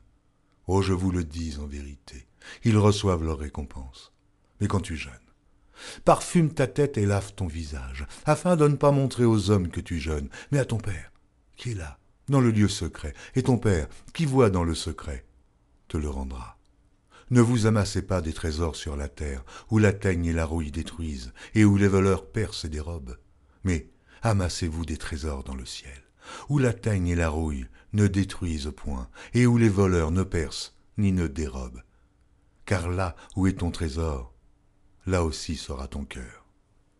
L'œil est la lampe du corps. Si ton œil est en bon état, tout ton corps sera éclairé. Mais si ton œil est en mauvais état, tout ton corps sera dans les ténèbres. Si donc la lumière qui est en toi est ténèbre, combien seront grandes ces ténèbres? Nul ne peut servir deux maîtres, car ou il haïra l'un et aimera l'autre, ou il s'attachera à l'un et méprisera l'autre. Vous ne pouvez servir Dieu et Mammon. C'est pourquoi je vous le dis, ne vous inquiétez pas pour votre vie, de ce que vous mangerez, ni pour votre corps, de quoi vous serez vêtu. La vie n'est-elle pas plus que la nourriture et le corps plus que le vêtement? Regardez les oiseaux du ciel. Ils ne sèment ni ne moissonnent, et ils n'amassent rien dans des greniers, et votre Père céleste les nourrit. Ne valez-vous pas beaucoup plus qu'eux? Qui de vous, par ses inquiétudes, peut ajouter une coudée à la durée de sa vie? Et pourquoi vous inquiétez au sujet du vêtement? Considérez comment croissent les lys des champs. Ils ne travaillent, ni ne filent. Cependant, je vous dis que Salomon même, dans toute sa gloire, n'a pas été vêtu comme l'un d'eux. Si Dieu revêt ainsi l'herbe des champs qui existe aujourd'hui et qui demain sera jetée au four, ne vous vêtira-t-il pas à plus forte raison, gens de peu de foi? Ne vous inquiétez donc point et ne dites pas que mangerons-nous? Que boirons-nous? De quoi serons-nous vêtus Car toutes ces choses, ce sont les païens qui les recherchent. Votre Père céleste sait que vous en avez besoin. Cherchez premièrement le royaume et la justice de Dieu, et toutes ces choses vous seront données par-dessus. Ne vous inquiétez donc pas du lendemain, car le lendemain aura soin de lui-même. À chaque jour suffit sa peine. Matthieu, chapitre 7 Ne jugez point, afin que vous ne soyez point jugés, car on vous jugera du jugement dont vous jugez, et l'on vous mesurera avec la mesure dont vous mesurez. Pourquoi vois-tu la paille qui est dans l'œil de ton frère, et n'aperçois-tu pas la poutre qui est dans ton œil Ou comment peux-tu dire à ton frère Laisse-moi ôter une paille de ton œil, toi, qui as une poutre dans le tien Hypocrite, ôte premièrement la poutre de ton œil, et alors tu verras comment ôter la paille de l'œil de ton frère. Ne donnez pas les choses saintes aux chiens, et ne jetez pas vos perles devant les pourceaux, de peur qu'ils ne les foulent aux pieds, ne se retournent et ne vous déchirent. Demandez, et l'on vous donnera. Cherchez, et vous trouverez. Frappez, et l'on vous ouvrira. Car quiconque demande reçoit. Celui qui cherche trouve, et l'on ouvre à celui qui frappe. Lequel de vous donnera une pierre à son fils s'il lui demande du pain? Ou s'il demande un poisson, lui donnera-t-il un serpent? Si donc, méchant comme vous l'êtes, vous savez donner de bonnes choses à vos enfants, à combien plus forte raison votre Père qui est dans les cieux donnera-t-il de bonnes choses à ceux qui les lui demandent? Tout ce que vous voulez que les hommes fassent pour vous, faites-le de même pour eux, car c'est la loi et les prophètes. Entrez par la porte étroite, car large est la porte, spacieux est le chemin qui mène à la perdition. Oh, il y en a beaucoup qui entrent par là. Mais étroite est la porte, resserrez le chemin qui mène à la vie, il y en a peu qui les trouvent. Gardez-vous des faux prophètes, ils viennent à vous en vêtements de brebis, mais au-dedans, ce sont des loups ravisseurs. Vous les reconnaîtrez à leurs fruits. Cueille-t-on des raisins sur des épines, ou des figues sur des chardons? Tout bon arbre porte de bons fruits, mais le mauvais arbre porte de mauvais fruits. Un bon arbre ne peut porter de mauvais fruits, ni un mauvais arbre porter de bons fruits. Tout arbre qui ne porte pas de bons fruits est coupé et jeté au feu. C'est donc à leurs fruits que vous les reconnaîtrez. Ceux qui me disent Seigneur, Seigneur, n'entreront pas tous dans le royaume des cieux, mais celui-là seul qui fait la volonté de mon Père qui est dans les cieux. Plusieurs me diront en ce jour-là, Seigneur, Seigneur, n'avons-nous pas prophétisé par ton nom? N'avons-nous pas chassé des démons par ton nom? Et n'avons-nous pas fait beaucoup de miracles par ton nom? Alors, je leur dirai ouvertement, je ne vous ai jamais connu. Retirez-vous de moi, vous qui commettez l'iniquité. C'est pourquoi quiconque entend ces paroles que je dis et les met en pratique sera semblable à un homme prudent qui a bâti sa maison sur le roc. La pluie est tombée, les torrents sont venus, les vents ont soufflé et se sont jetés contre cette maison. Elle n'est point tombée, parce qu'elle était fondée sur le roc. Mais quiconque entend ces paroles que je dis et ne les met pas en pratique sera semblable à un homme insensé qui a bâti sa maison sur le sable. La pluie est tombée, les torrents sont venus, les vents ont soufflé et ont battu cette maison, elle est tombée, et sa ruine a été grande. Après que Jésus eut achevé ses discours, la foule fut frappée de sa doctrine, car il enseignait comme ayant autorité, et non pas comme leurs scribes. Matthieu, chapitre 8 Lorsque Jésus fut descendu de la montagne, une grande foule le suivit, et voici, un lépreux s'étant approché se prosterna devant lui et dit, Seigneur, si tu le veux, tu peux me rendre pur. Jésus étendit la main, le toucha et dit, Je le veux, sois pur. Aussitôt il fut purifié de sa lèpre. Puis Jésus lui dit, Garde-toi d'en parler à personne, mais va te montrer au sacrificateur, et présente l'offrande que Moïse a prescrite, afin que cela leur serve de témoignage. Comme Jésus entrait dans Capernaum, un centenier l'aborda, le priant, et disant Seigneur, mon serviteur est couché à la maison, atteint de paralysie et souffrant beaucoup. Jésus lui dit, J'irai, et je le guérirai. Le centenier répondit, Seigneur, je ne suis pas digne que tu entres sous mon toit, mais dis seulement un mot, et mon serviteur sera guéri. Car moi, qui suis soumis à des supérieurs, j'ai des soldats sous mes ordres, et je dis à l'un, Va, et il va, à l'autre, Viens, et il vient, et à mon serviteur, Fais cela, et il le fait. Après l'avoir entendu, Jésus fut dans l'étonnement, et il dit à ceux qui le suivaient, Je vous le dis en vérité, même en Israël, je n'ai pas trouvé une aussi grande foi. Or, je vous déclare que plusieurs viendront de l'Orient et de l'Occident, et seront à table avec Abraham, Isaac et Jacob dans le royaume des cieux. Mais les fils du royaume seront jetés dans les ténèbres du dehors, où il y aura des pleurs et des grincements de dents. Puis Jésus dit au centenier, Va, qu'il te soit fait selon ta foi. Et à l'heure même, le serviteur fut guéri. Jésus se rendit ensuite à la maison de Pierre, dont il vit la belle-mère couchée, ayant la fièvre. Il toucha sa main, et la fièvre la quitta. Puis elle se leva et le servit. Le soir, on amena auprès de Jésus plusieurs démoniaques. Il chassa les esprits par sa parole, et il guérit tous les malades, afin que s'accomplît ce qui avait été annoncé par Ésaïe le prophète. Il a pris nos infirmités et il s'est chargé de nos maladies. Jésus, voyant une grande foule autour de lui, donna l'ordre de passer à l'autre bord. Un scribe s'approcha et lui dit Maître, je te suivrai partout où tu iras.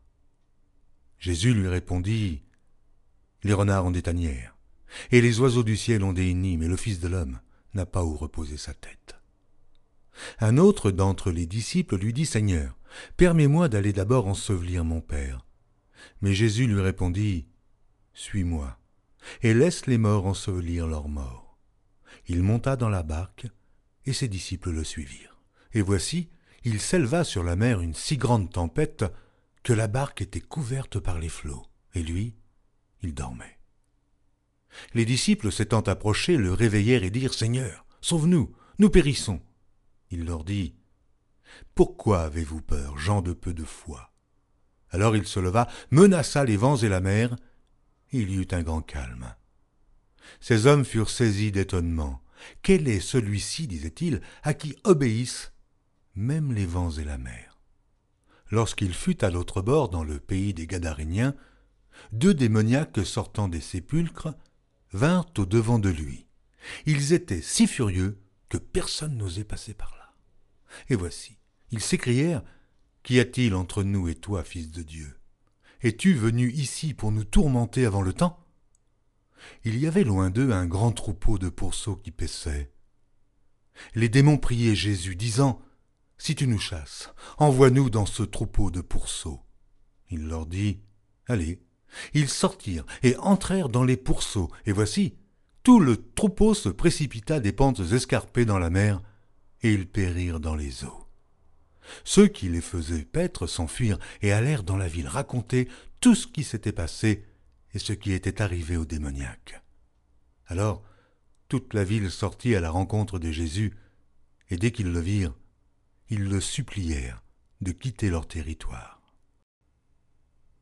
Matthieu, chapitre 9 Jésus étant monté dans une barque, traversa la mer, et alla dans sa ville. Et voici, on lui amena un paralytique couché sur un lit. Jésus, voyant leur foi, dit au paralytique, Prends courage, mon enfant, tes péchés te sont pardonnés. Sur quoi quelques scribes dirent au dedans d'eux, Cet homme blasphème. Et Jésus, connaissant leurs pensées, dit, Pourquoi avez-vous de mauvaises pensées dans vos cœurs? Car lequel est le plus aisé de dire, tes péchés sont pardonnés, ou de dire Lève-toi et marche. Or, afin que vous sachiez que le Fils de l'homme a sur la terre le pouvoir de pardonner les péchés, Lève-toi, dit-il au paralytique, prends ton lit et va dans ta maison. Et il se leva et s'en alla dans sa maison.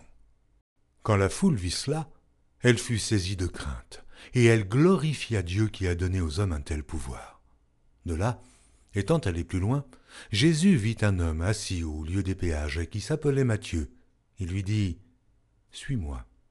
Cet homme se leva et le suivit. Comme Jésus était à table dans la maison, voici beaucoup de publicains et de gens de mauvaise vie vinrent se mettre à table avec lui et avec ses disciples. Les pharisiens virent cela, et ils dirent à ses disciples Pourquoi votre maître mange-t-il avec les publicains et les gens de mauvaise vie? Ce que Jésus ayant entendu, il dit Ce ne sont pas ceux qui se portent bien qui ont besoin de médecins, mais les malades. Allez, et apprenez ce que signifie Je prends plaisir à la miséricorde et non au sacrifice, car je ne suis pas venu appeler des justes, mais des pécheurs. Alors les disciples de Jean vinrent auprès de Jésus et dirent Pourquoi nous et les pharisiens jeûnons-nous, tandis que tes disciples ne jeûne point. Jésus leur répondit, Les amis de l'époux peuvent-ils s'affliger pendant que l'époux est avec eux? Les jours viendront où l'époux leur sera enlevé, et alors ils jeûneront. Personne ne met une pièce de drap neuf à un vieil habit, car elle emporterait une partie de l'habit, et la déchirure serait pire. On ne met pas non plus du vin nouveau dans de vieilles outres, autrement les outres se rompent, et le vin se répand, et les outres sont perdues. Mais on met le vin nouveau dans des outres neuves, et le vin et les outres se conservent. Tandis qu'il leur adressait ces paroles, voici, un chef arriva, se prosterna devant lui et dit Ma fille est morte il y a un instant. Mais viens, impose-lui les mains, et elle vivra. Jésus se leva et le suivit avec ses disciples. Et voici, une femme, atteinte d'une perte de sang depuis douze ans, s'approcha par derrière et toucha le bord de son vêtement. Car elle disait en elle-même Oh, si je puis seulement toucher son vêtement, je serai guéri. Jésus se retourna et dit en la voyant Prends courage, ma fille, ta foi t'a guéri. Et cette femme fut guérie alors même. Lorsque Jésus fut arrivé à la maison du chef, et qu'il vit les joueurs de flûte et la foule bruyante, il leur dit Retirez-vous, car la jeune fille n'est pas morte, mais elle dort. Et il se moquait de lui. Quand la foule eut été renvoyée, il entra, prit la main de la jeune fille, et la jeune fille se leva.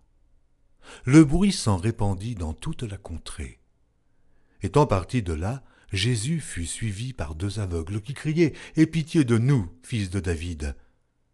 Lorsqu'il fut arrivé à la maison, les aveugles s'approchèrent de lui et Jésus leur dit Croyez-vous que je puisse faire cela? Oui, Seigneur, lui répondirent-ils. Alors il leur toucha leurs yeux en disant Qu'il vous soit fait selon votre foi. Et leurs yeux s'ouvrirent. Jésus leur fit cette recommandation sévère. Prenez garde, que personne ne le sache. Mais, dès qu'ils furent sortis, ils répandirent sa renommée dans tout le pays.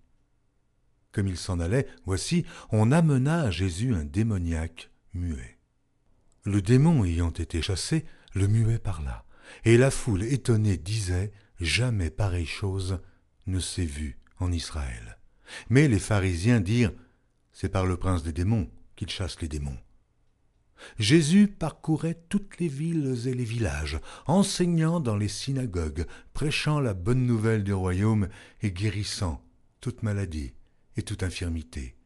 Voyant la foule, il fut ému de compassion pour elle, parce qu'elle était languissante et abattue, comme des brebis qui n'ont point de berger. Alors il dit à ses disciples, La moisson est grande, mais il y a peu d'ouvriers. Priez donc le maître de la moisson d'envoyer des ouvriers dans sa moisson. Matthieu, chapitre 10 Puis, ayant appelé ses douze disciples, il leur donna le pouvoir de chasser les esprits impurs et de guérir toute maladie et toute infirmité. Voici les noms des douze apôtres. Le premier, Simon, appelé Pierre, et André son frère, Jacques, fils de Zébédée, et Jean, son frère. Philippe et Barthélemy, Thomas et Matthieu le publicain, Jacques, fils d'Alphée, et Thaddée, Simon, le cananite, et Judas l'Iscario, celui qui livra Jésus.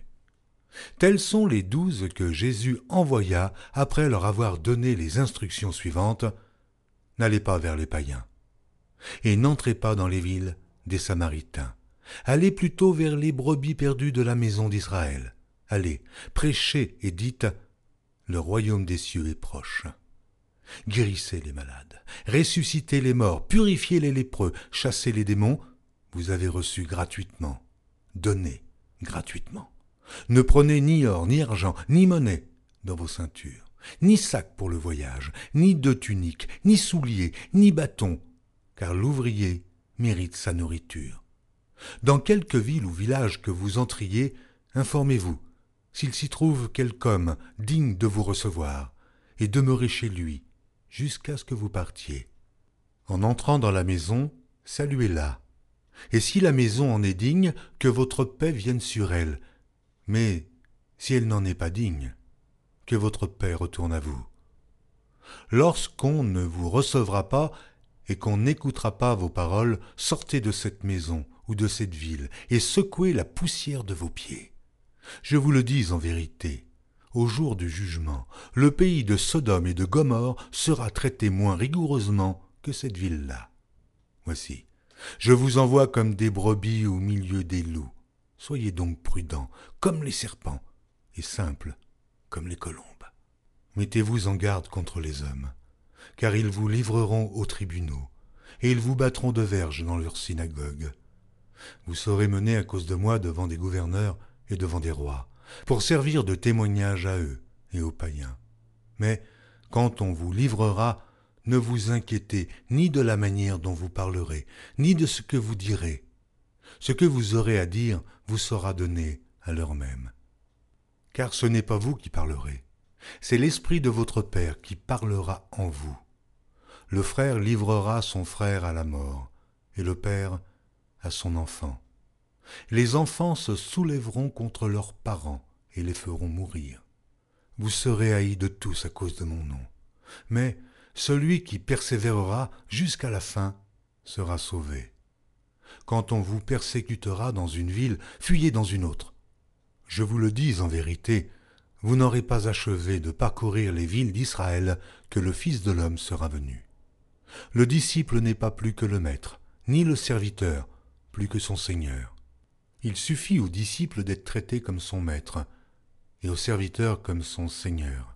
S'ils ont appelé le maître de la maison Béelzébul, à combien plus forte raison appelleront-ils ainsi les gens de sa maison Ne les craignez donc point, car il n'y a rien de caché qui ne doive être découvert, ni de secret qui ne doive être connu. Ce que je vous dis dans les ténèbres, dites-le en plein jour, et ce qui vous est dit à l'oreille, prêchez-le sur les toits. Ne craignez pas ceux qui tuent le corps et qui ne peuvent tuer l'âme. Craignez plutôt celui qui peut faire périr l'âme et le corps dans la géhenne. Ne vend-on pas deux passereaux pour un sou Cependant, il n'en tombe pas un à terre sans la volonté de votre Père. Et même les cheveux de votre tête sont tous comptés. Ne craignez donc point. Vous valez plus que beaucoup de passereaux. C'est pourquoi quiconque me confessera devant les hommes, je le confesserai aussi devant mon Père qui est dans les cieux. Mais quiconque me reniera devant les hommes, je le renierai aussi devant mon Père qui est dans les cieux. Ne croyez pas que je sois venu apporter la paix sur la terre. Je ne suis pas venu apporter la paix, mais l'épée. Car je suis venu mettre la division entre l'homme et son père, entre la fille et sa mère, entre la belle-fille et sa belle-mère. Et l'homme aura pour ennemi les gens de sa maison. Celui qui aime son père ou sa mère plus que moi n'est pas digne de moi, et celui qui aime son fils ou sa fille plus que moi n'est pas digne de moi. Celui qui ne prend pas sa croix et ne me suit pas n'est pas digne de moi. Celui qui conservera sa vie la perdra, et celui qui perdra sa vie à cause de moi la retrouvera. Celui qui vous reçoit me reçoit, et celui qui me reçoit reçoit celui qui m'a envoyé. Celui qui reçoit un prophète en qualité de prophète recevra une récompense de prophète, et celui qui reçoit un juste en qualité de juste recevra une récompense de juste. Et quiconque donnera seulement un verre d'eau froide à l'un de ses plus petits parce qu'il est mon disciple, je vous le dis en vérité, il ne perdra point sa récompense. Matthieu, chapitre 11 Lorsque Jésus eut achevé de donner ses instructions à ses douze disciples, il partit de là pour enseigner et prêcher dans les villes du pays. Jean, ayant entendu parler dans sa prison des œuvres du Christ, lui fit dire par ses disciples Es-tu celui qui doit venir, ou devons-nous en attendre un autre? Jésus leur répondit Allez rapporter à Jean ce que vous entendez et ce que vous voyez. Les aveugles voient, les boiteux marchent, les lépreux sont purifiés, les sourds entendent, les morts ressuscitent, et la bonne nouvelle est annoncée aux pauvres. Heureux celui pour qui je ne serai pas une occasion de chute. Comme il s'en allait, Jésus se mit à dire à la foule au sujet de Jean. Qu'êtes-vous allé voir au désert? Un roseau agité par le vent? Mais qu'êtes-vous allé voir? Un homme vêtu d'habits précieux? Voici, ceux qui portent des habits précieux sont dans les maisons des rois. Qu'êtes-vous donc allé voir? Un prophète? Oui, vous dis-je, et plus qu'un prophète. Car c'est celui dont il est écrit Voici, j'envoie mon messager devant ta face pour préparer ton chemin devant toi. Je vous le dis en vérité, parmi ceux qui sont nés de femmes, il n'en a point paru de plus grand que Jean-Baptiste. Cependant, le plus petit dans le royaume des cieux est plus grand que lui. Depuis le temps de Jean-Baptiste jusqu'à présent, le royaume des cieux est forcé, et ce sont les violents qui s'en emparent. Car tous les prophètes et la loi ont prophétisé jusqu'à Jean, et, si vous voulez le comprendre, c'est lui qui est l'Élie qui devait venir. Que celui qui a des oreilles pour entendre, entende. À qui comparerai-je cette génération? Elle ressemble à des enfants assis dans des places publiques et qui, s'adressant à d'autres enfants, disent Nous vous avons joué de la flûte, et vous n'avez pas dansé. Nous avons chanté des complaintes, et vous ne vous êtes pas lamenté. Car Jean est venu ne mangeant ni ne buvant, et ils disent Il a un démon. Le Fils de l'homme est venu mangeant et buvant, et ils disent C'est un mangeur et un buveur, un ami des publicains et des gens de mauvaise vie. Mais la sagesse a été justifiée par ses œuvres. Alors il se mit à faire des reproches aux villes dans lesquelles avaient eu lieu la plupart de ces miracles, parce qu'elles ne s'étaient pas repenties. Malheur à toi, Chorazin, malheur à toi, Bethsaïda, car si les miracles qui ont été faits au milieu de vous avaient été faits dans Tyr et dans Sidon, il y a longtemps qu'elles se seraient repenties en prenant le sac et la cendre. C'est pourquoi je vous le dis au jour du jugement, Tyr et Sidon seront traités moins rigoureusement que vous. Et toi, Capernaum, seras-tu élevé jusqu'au ciel? Non, tu seras abaissé jusqu'au séjour des morts. Car si les miracles qui ont été faits au milieu de toi avaient été faits dans Sodome, elles subsisteraient encore aujourd'hui. C'est pourquoi je vous le dis, au jour du jugement, le pays de Sodome sera traité moins rigoureusement que toi. En ce temps-là, Jésus prit la parole et dit, Je te loue, Père, Seigneur du ciel et de la terre, de ce que tu as caché ces choses aux sages et aux intelligents, et de ce que tu les as révélées aux enfants. Oui, Père, je te loue de ce que tu l'as voulu ainsi. Toutes choses m'ont été données par mon Père, et personne ne connaît le Fils, si ce n'est le Père. Personne non plus ne connaît le Père, si ce n'est le Fils, et celui à qui le Fils veut le révéler. Venez à moi, vous tous qui êtes fatigués et chargés, et je vous donnerai du repos. Prenez mon joug sur vous, et recevez mes instructions, car je suis doux et humble de cœur, et vous trouverez du repos pour vos âmes, car mon joug est doux et mon fardeau léger. Matthieu, chapitre 12 En ce temps-là, Jésus traversa des champs de blé un jour de Shabbat. Ses disciples, qui avaient faim, se mirent à arracher des épis et à manger. Les pharisiens, voyant cela, lui dirent Voici, tes disciples font ce qu'il n'est pas permis de faire pendant le Shabbat. Mais Jésus leur répondit N'avez-vous pas lu ce que fit David lorsqu'il eut faim, lui et ceux qui étaient avec lui, comment il entra dans la maison de Dieu et mangea les pains de proposition qu'il ne lui était pas permis de manger, non plus qu'à ceux qui étaient avec lui et qui étaient réservés aux sacrificateurs seuls Ou n'avez-vous pas lu dans la loi que les jours de Shabbat, les sacrificateurs violent le Shabbat dans le temple sans se rendre coupables? Or, je vous le dis, il y a ici quelque chose de plus grand que le temple. Si vous saviez ce que signifie je prends plaisir à la miséricorde et non au sacrifice, vous n'auriez pas condamné des innocents. Car le Fils de l'homme est maître du Shabbat. Étant parti de là, Jésus entra dans la synagogue, et voici, il s'y trouvait un homme qui avait la main sèche, et ils demandèrent à Jésus Est-il permis de faire une guérison les jours de Shabbat? C'était afin de pouvoir l'accuser.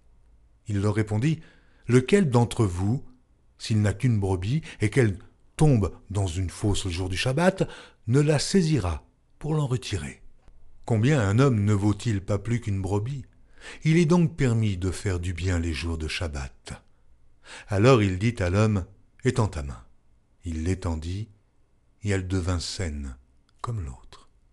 Les pharisiens sortirent, et ils se consultèrent sur les moyens de le faire périr. Mais Jésus, l'ayant su, s'éloigna de ce lieu.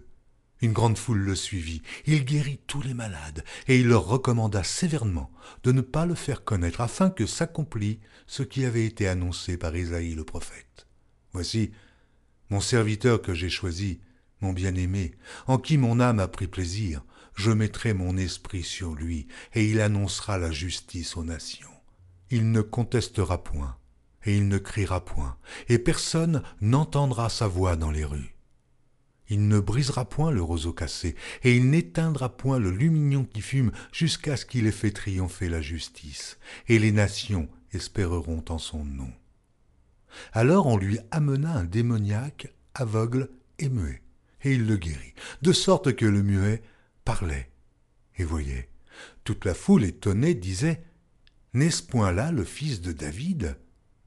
Les pharisiens, ayant entendu cela, dirent Cet homme ne chasse les démons que par Béelzébul, prince des démons. Comme Jésus connaissait leurs pensées, il leur dit Tout royaume divisé contre lui-même est dévasté, et toute ville ou maison divisée contre elle-même ne peut subsister. Si Satan chasse Satan, il est divisé contre lui-même. Comment donc son royaume subsistera-t-il? Et si moi je chasse les démons par Béelzébul, vos fils, par qui les chassent-ils? C'est pourquoi ils seront eux-mêmes vos juges. Mais si c'est par l'Esprit de Dieu que je chasse les démons, le royaume de Dieu est donc venu vers vous.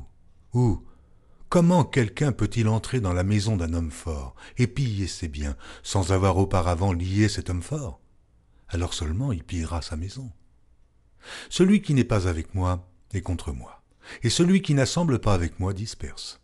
C'est pourquoi je vous dis, tout péché et tout blasphème sera pardonné aux hommes, mais le blasphème contre l'Esprit ne sera point pardonné. Quiconque parlera contre le Fils de l'homme, il lui sera pardonné. Mais quiconque parlera contre le Saint-Esprit, il ne lui sera pardonné ni dans ce siècle, ni dans le siècle à venir. Ou dites que l'arbre est bon et que son fruit est bon, ou dites que l'arbre est mauvais et que son fruit est mauvais. Car on connaît l'arbre par le fruit.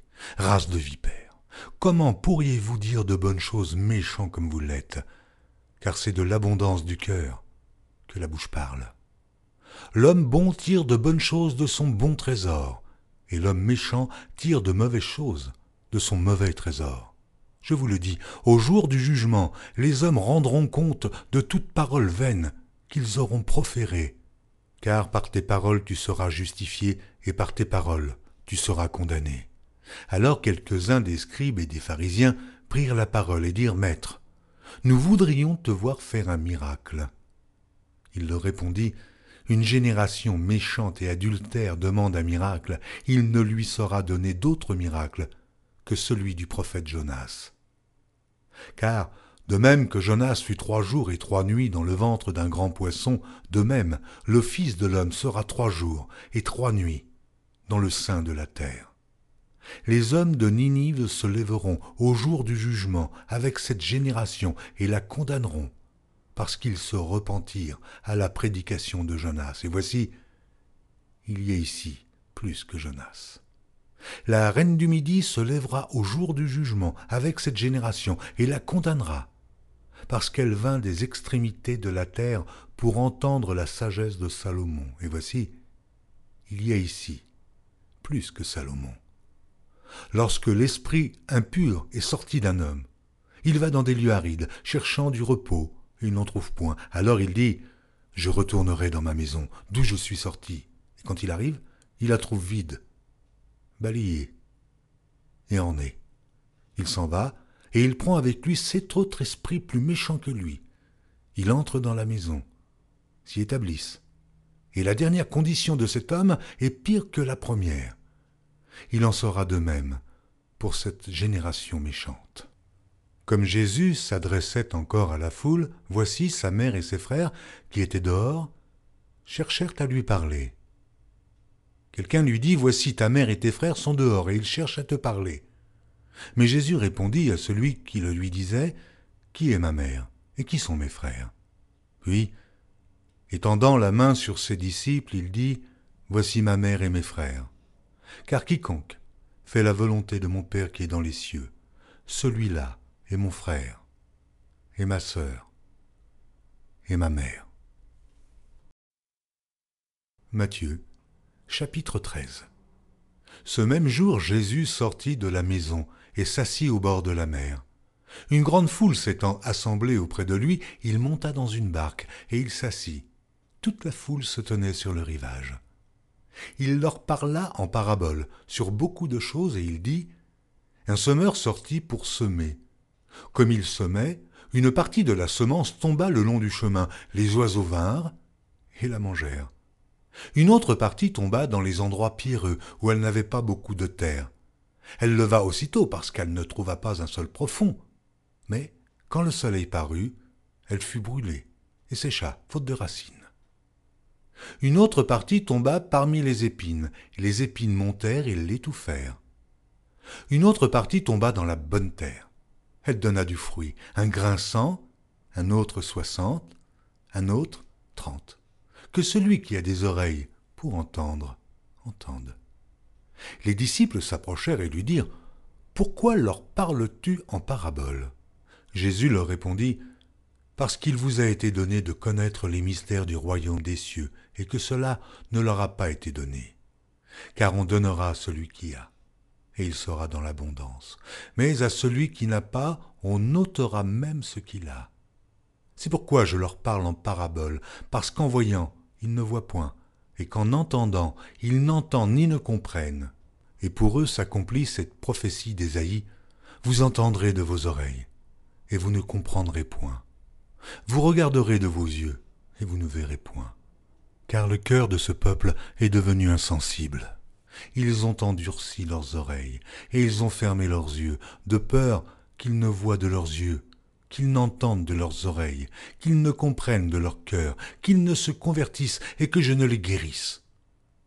Mais heureux sont vos yeux, parce qu'ils voient, et vos oreilles, parce qu'elles entendent.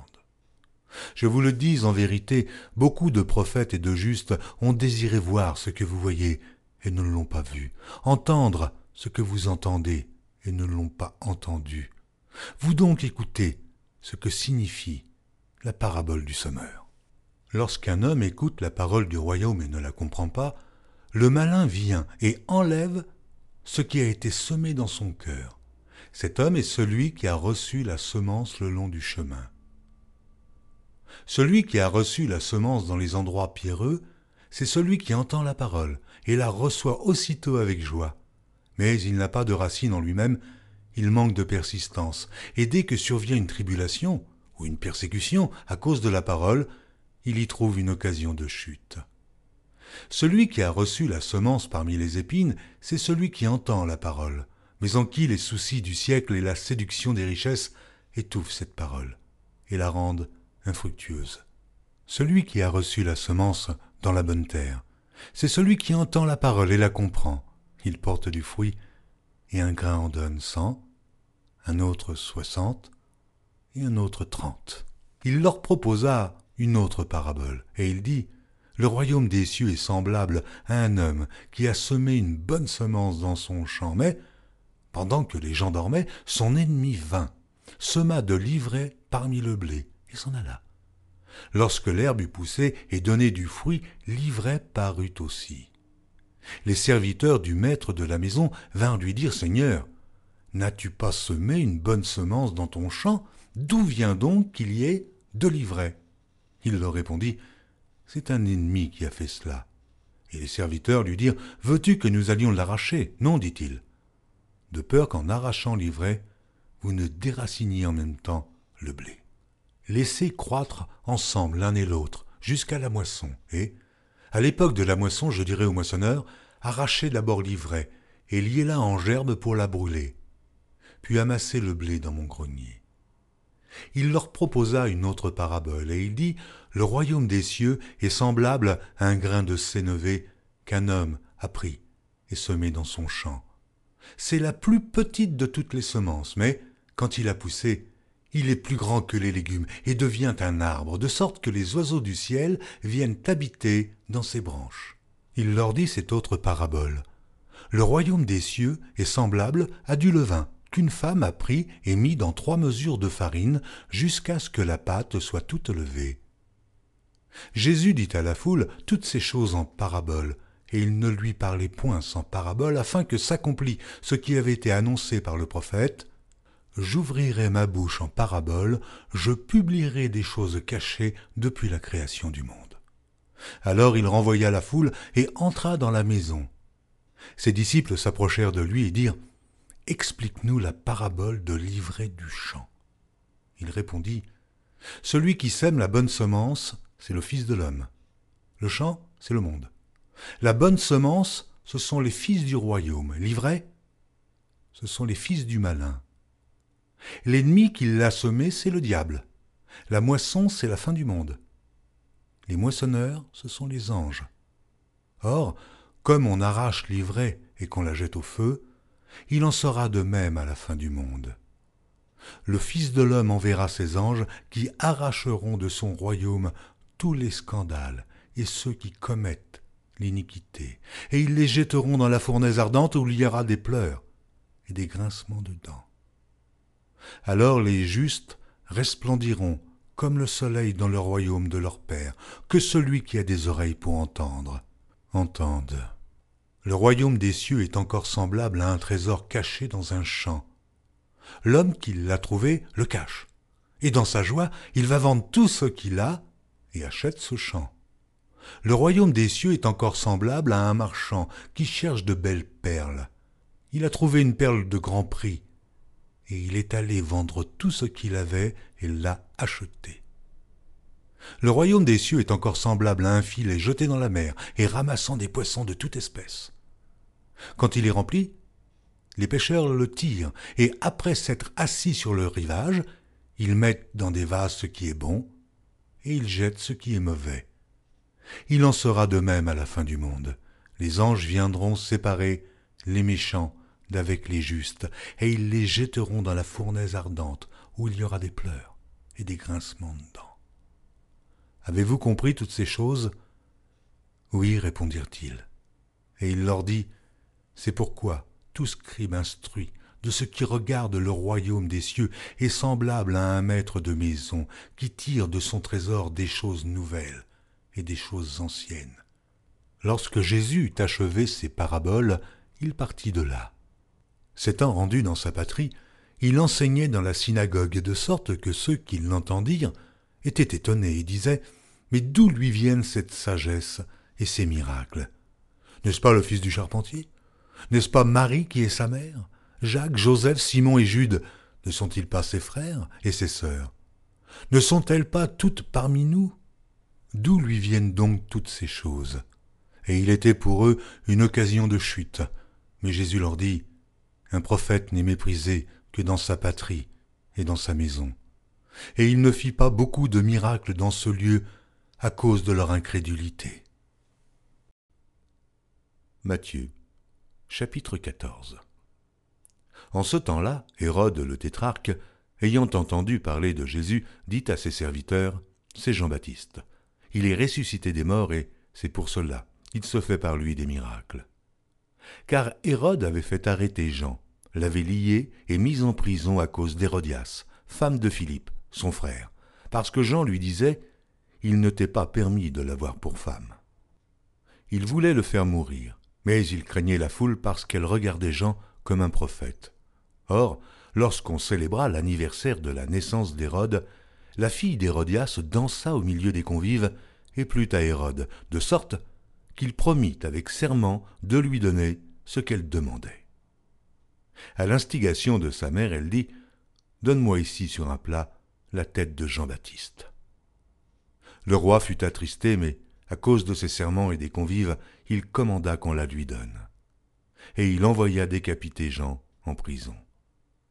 Sa tête fut apportée sur un plat et donnée à la jeune fille, qui l'apporta à sa mère les disciples de Jean vinrent prendre son corps et l'ensevelir, et ils allèrent l'annoncer à Jésus. À cette nouvelle, Jésus partit de là dans une barque pour se retirer à l'écart dans un lieu désert, et la foule, l'ayant su, sortit des villes et le suivit à pied. Quand il sortit de la barque, il vit une grande foule et fut ému de compassion pour elle. Elle guérit les malades. Le soir étant venu, les disciples s'approchèrent de lui et dirent Ce lieu est désert, et l'heure est déjà avancée. Renvoie la foule afin qu'elle aille dans les villages pour s'acheter des vivres.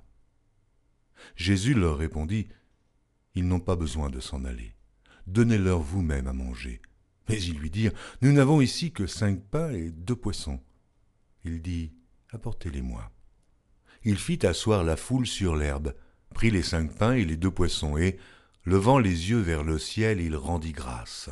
Puis il rompit les pains et les donna aux disciples qui les distribuèrent à la foule. Tous mangèrent et furent rassasiés, et l'on emporta douze paniers pleins des morceaux qui restaient. Ceux qui avaient mangé étaient environ cinq mille hommes, sans les femmes et les enfants. Aussitôt après, il obligea les disciples à monter dans la barque et à passer avant lui de l'autre côté, pendant qu'il renverrait la foule. Quand il l'eut renvoyé, il monta sur la montagne pour prier à l'écart, et, comme le soir était venu, il était là, seul. La barque déjà au milieu de la mer était battue par les flots, et le vent était contraire. À la quatrième veille de la nuit, Jésus alla vers eux, marchant sur la mer. Quand les disciples le virent marcher sur la mer, ils furent troublés et dirent C'est un fantôme. Et dans leur frayeur, ils poussèrent des cris. Jésus leur dit aussitôt Rassurez-vous, c'est moi, n'ayez pas peur. Pierre lui répondit Seigneur, si c'est toi, ordonne que j'aille vers toi sur les eaux. Et il dit Viens. Pierre sortit de la barque et marcha sur les eaux pour aller vers Jésus. Mais voyant que le vent était fort, il eut peur, et comme il commençait à enfoncer, il s'écria Seigneur, sauve-moi. Aussitôt Jésus étendit la main, le saisit et lui dit Homme de peu de foi, pourquoi as-tu douté? Et ils montèrent dans la barque, et le vent cessa.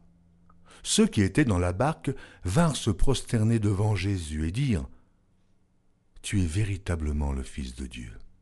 Après avoir traversé la mer, ils vinrent dans le pays de Génézareth. Les gens de ce lieu, ayant reconnu Jésus, envoyèrent des messagers dans tous les environs, et on lui amena tous les malades. Ils le prièrent de leur permettre seulement de toucher le bord de son vêtement, et tous ceux qui le touchèrent furent guéris. Matthieu, chapitre 15 alors des pharisiens et des scribes vinrent de Jérusalem auprès de Jésus et dirent Pourquoi tes disciples transgressent-ils la tradition des anciens, car ils ne se lavent pas les mains quand ils prennent leur repas? Il leur répondit Et vous Pourquoi transgressez-vous le commandement de Dieu au profit de votre tradition? Car Dieu a dit Honore ton père et ta mère, et celui qui maudira son père ou sa mère sera puni de mort. Mais vous, vous dites, celui qui dira à son père ou à sa mère, ce dont j'aurais pu t'assister est une offrande à Dieu, n'est pas tenu d'honorer son père ou sa mère. Vous annulez ainsi la parole de Dieu au profit de votre tradition. Hypocrite. Ésaïe a bien prophétisé sur vous quand il a dit Ce peuple m'honore des lèvres, mais son cœur est éloigné de moi. C'est en vain qu'il m'honore en enseignant des préceptes qui sont des commandements d'hommes. Ayant appelé à lui la foule, il lui dit Écoutez et comprenez.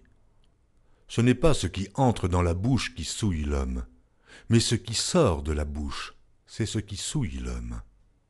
Alors ses disciples s'approchèrent et lui dirent Sais-tu que les pharisiens ont été scandalisés des paroles qu'ils ont entendues? Il répondit Toute plante que n'a pas planté mon Père céleste sera déracinée. Laissez-les, ce sont des aveugles qui conduisent des aveugles, et si un aveugle conduit un aveugle, ils tomberont tous deux dans une fosse. Pierre, prenant la parole, lui dit Explique-nous cette parabole. Et Jésus dit Vous aussi, êtes-vous encore sans intelligence? Ne comprenez-vous pas que tout ce qui entre dans la bouche va dans le ventre, puis est jeté dans les lieux secrets? Mais ce qui sort de la bouche vient du cœur, et c'est ce qui souille l'homme. Car c'est du cœur que viennent les mauvaises pensées, les meurtres, les adultères, les impudicités, les vols, les faux témoignages, les calomnies. Voilà les choses qui souillent l'homme. Mais manger sans s'être lavé les mains, cela ne souille point l'homme. Jésus, étant parti de là, se retira dans le territoire de Tyr et de Sidon. Et voici, une femme cananéenne qui venait de ces contrées lui cria Aie pitié de moi, Seigneur, fils de David. Ma fille est cruellement tourmentée par le démon. Il ne lui répondit pas un mot, et ses disciples s'approchèrent et lui dirent avec insistance Renvoie-la, car elle crie derrière nous. Il répondit Je n'ai été envoyé qu'aux brebis perdues de la maison d'Israël. Mais elle vint se prosterner devant lui, disant, Seigneur, secours-moi. Il répondit, Il n'est pas bien de prendre le pain des enfants et de le jeter aux petits chiens. Oui, Seigneur, dit-elle, mais les petits chiens mangent les miettes qui tombent de la table de leur maître. Alors Jésus lui dit, Femme, ta foi est grande, qu'il te soit fait comme tu veux, et à l'heure même, sa fille fut guérie. Jésus quitta ces lieux et vint près de la mer de Galilée. Étant monté sur la montagne, il s'y assit. Alors s'approcha de lui une grande foule, ayant avec elle des boiteux, des aveugles, des muets, des estropiés et beaucoup d'autres malades.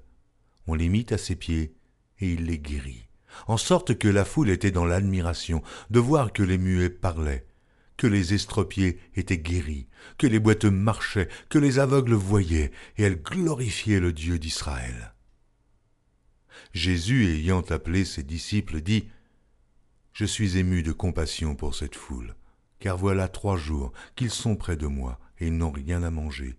Je ne veux pas les renvoyer à jeun, de peur que les forces ne leur manquent en chemin. Les disciples lui dirent Comment nous procurer dans ce lieu désert assez de pain pour rassasier une si grande foule? Jésus leur demanda Combien avez-vous de pain Sept, répondirent-ils, et quelques petits poissons. Alors il fit asseoir la foule par terre, prit les sept pains et les poissons, et, après avoir rendu grâce, il les rompit et les donna à ses disciples, qui les distribuèrent à la foule. Tous mangèrent et furent rassasiés, et l'on emporta sept corbeilles pleines des morceaux qui restaient. Ceux qui avaient mangé étaient quatre mille hommes, sans les femmes et les enfants. Ensuite il envoya la foule, monta dans la barque et se rendit dans la contrée de Magadan. Matthieu, chapitre 16 Les pharisiens et les sadducéens abordèrent Jésus et, pour l'éprouver, lui demandèrent de leur faire voir un signe venant du ciel. Jésus leur répondit, Le soir vous dites, Il fera beau, car le ciel est rouge, et le matin, il y aura de l'orage aujourd'hui, car le ciel est d'un rouge sombre. Vous savez discerner l'aspect du ciel, et vous ne pouvez discerner les signes des temps. Une génération méchante et adultère demande un miracle. Il ne lui sera donné d'autre miracle que celui de Jonas. Puis il les quitta et s'en alla. Les disciples, en passant à l'autre bord, avaient oublié de prendre des pains. Jésus leur dit, Gardez-vous avec soin du levain des pharisiens et des sadducéens. Les disciples raisonnaient en eux-mêmes et disaient, C'est parce que nous n'avons pas pris de pain. Jésus, l'ayant connu, dit, Pourquoi raisonnez-vous en vous-même, gens de peu de foi, sur ce que vous n'avez pas pris de pain? Êtes-vous encore sans intelligence, et ne vous rappelez-vous plus les cinq pains des cinq mille hommes, et combien de paniers vous avez emportés? Ni les sept pains des quatre mille hommes, et combien de corbeilles vous avez emportés? Comment ne comprenez-vous pas que ce n'est pas au sujet de pain que je vous ai parlé.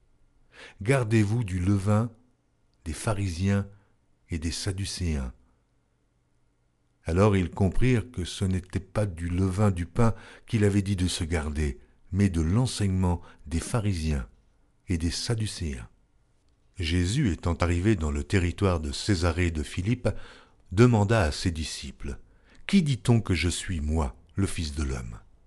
Ils répondirent, Les uns disent que tu es Jean-Baptiste, les autres Élie, les autres Jérémie ou l'un des prophètes. Et vous, leur dit-il, qui dites-vous que je suis? Simon-Pierre répondit, Tu es le Christ, le Fils du Dieu vivant. Jésus, reprenant la parole, lui dit, Tu es heureux, Simon, fils de Jonas, car ce ne sont pas la chair et le sang qui t'ont révélé cela, mais c'est mon Père qui est dans les cieux. Et moi je te dis que tu es Pierre, et que sur cette pierre je bâtirai mon Église, et que les portes du séjour des morts ne prévaudront point contre elle je te donnerai les clés du royaume des cieux. Ce que tu liras sur la terre sera lié dans les cieux, et ce que tu délieras sur la terre sera délié dans les cieux. Alors il recommanda aux disciples de ne dire à personne qu'il était le Christ.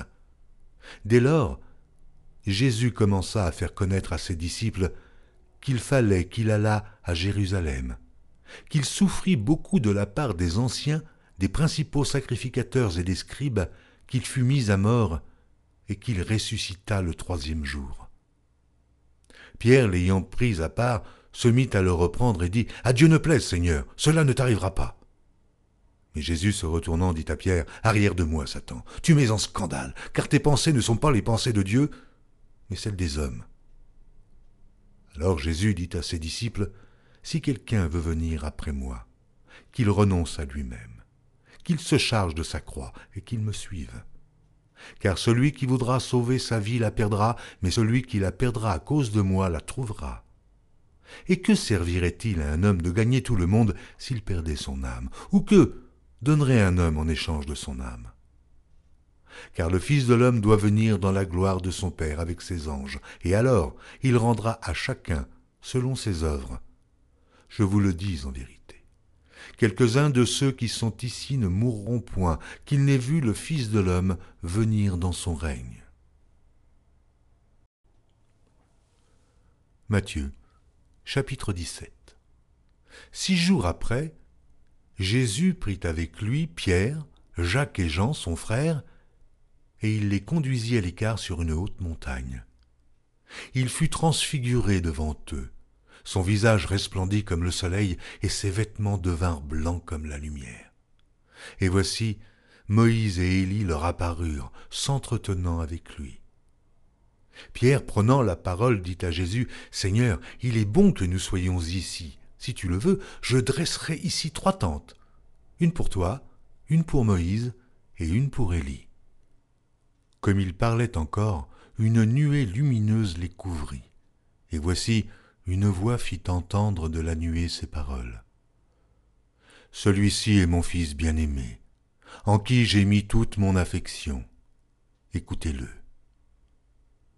Lorsqu'ils entendirent cette voix, les disciples tombèrent sur leurs faces et furent saisis d'une grande frayeur. Mais Jésus, s'approchant, les toucha et dit, Levez-vous, n'ayez pas peur.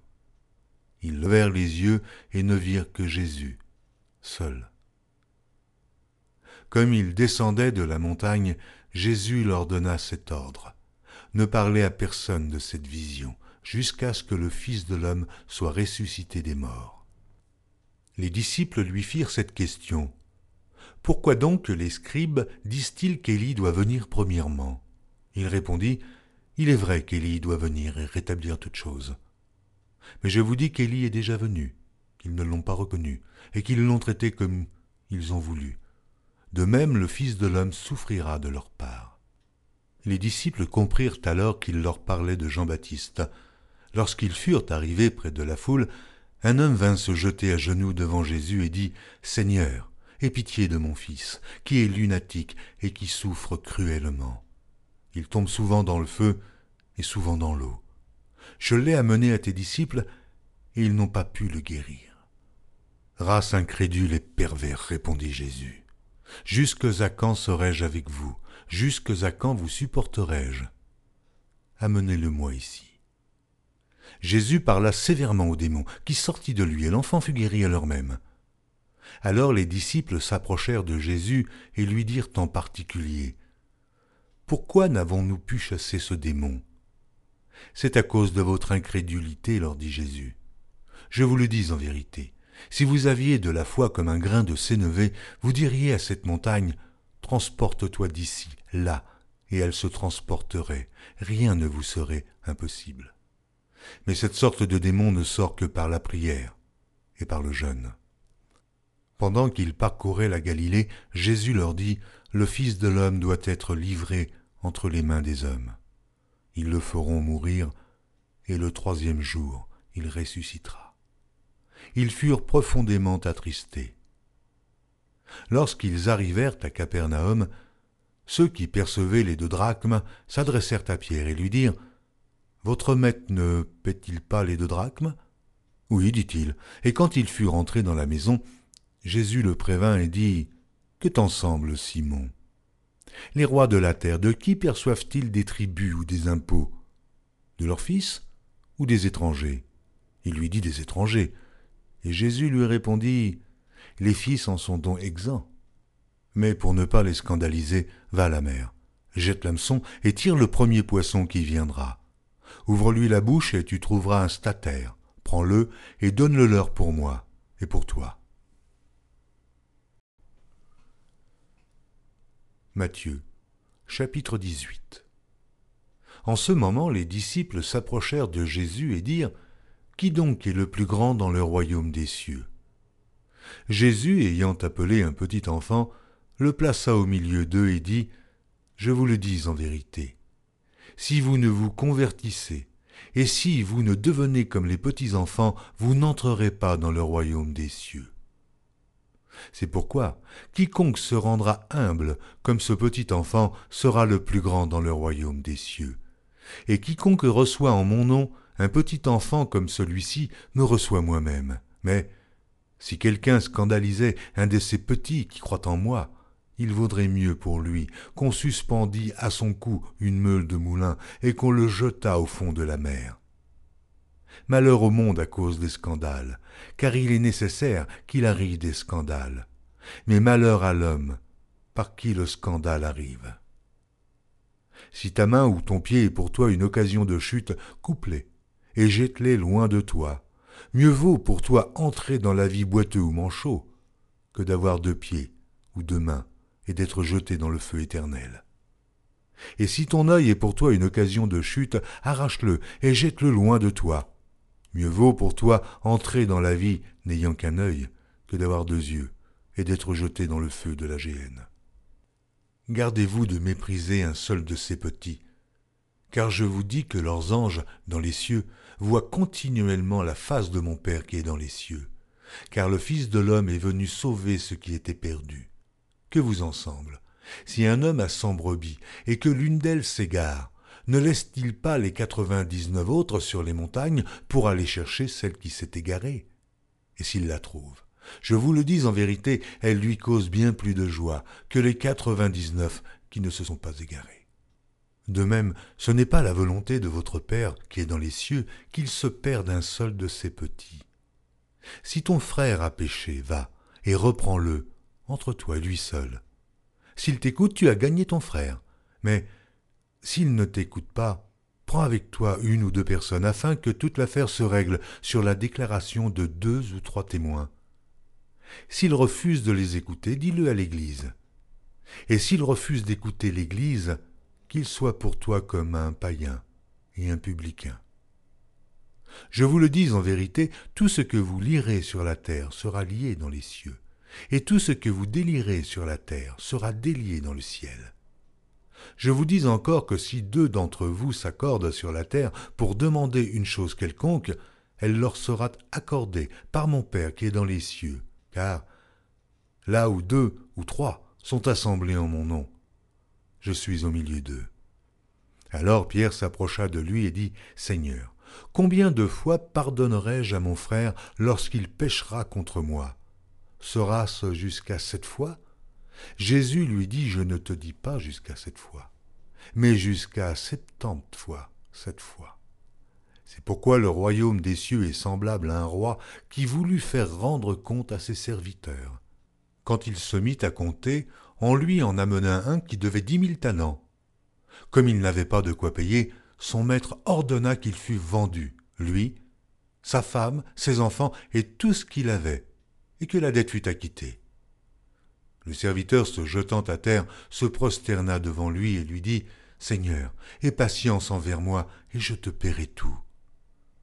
Ému de compassion, le maître de ce serviteur le laissa aller et lui remit la dette. Après qu'il fut sorti, ce serviteur rencontra un de ses compagnons qui lui devait cent deniers. Il le saisit et l'étranglait en disant Paie ce que tu me dois. Son compagnon, se jetant à terre, le suppliait, disant Aie patience envers moi, et je te paierai. Mais l'autre ne voulut pas, et il alla le jeter en prison, jusqu'à ce qu'il ait payé tout ce qu'il devait. Ses compagnons, ayant vu ce qui était arrivé, furent profondément attristés, et ils allèrent raconter à leur maître tout ce qui s'était passé. Alors le maître fit appeler ce serviteur et lui dit Méchant serviteur, Je t'avais remis en entier ta dette parce que tu m'en avais supplié. Ne devais-tu pas aussi avoir pitié de ton compagnon comme j'ai eu pitié de toi? Et son maître, irrité, le livra au bourreau jusqu'à ce qu'il eût payé tout ce qu'il devait. Et c'est ainsi que mon Père céleste vous traitera, si chacun de vous ne pardonne à son frère de tout son cœur. Matthieu, chapitre 19 Lorsque Jésus eut achevé ses discours, il quitta la Galilée et alla dans le territoire de la Judée, au-delà du Jourdain. Une grande foule le suivit, et là il guérit les malades. Les pharisiens l'abordèrent et dirent pour l'éprouver Est-il permis à un homme de répudier sa femme pour un motif quelconque?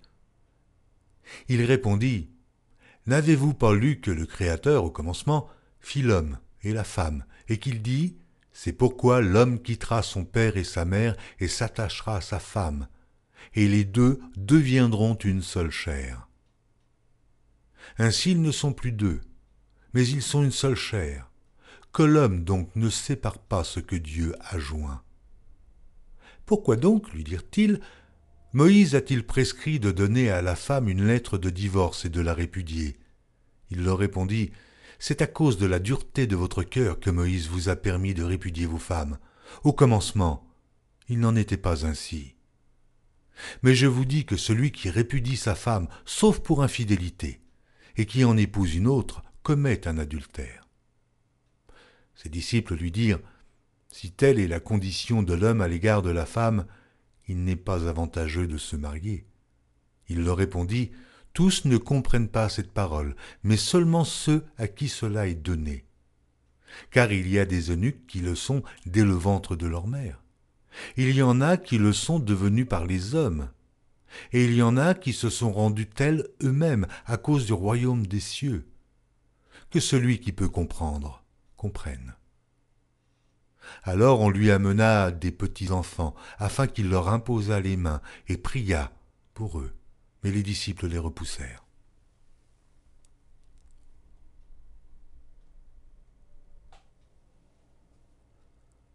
Et Jésus dit, Laissez les petits enfants, et ne les empêchez pas de venir à moi, car le royaume des cieux est pour ceux qui leur ressemblent.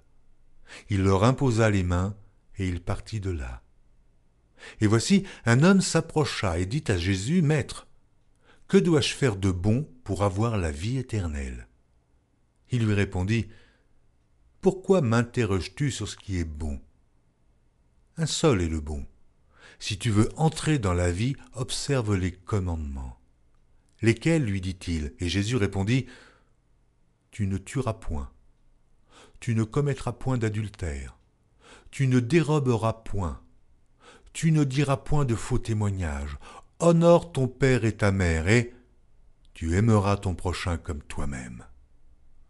Le jeune homme lui dit J'ai observé toutes ces choses.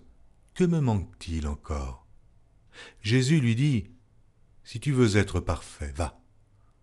Vends ce que tu possèdes, donne-le aux pauvres, et tu auras un trésor dans le ciel.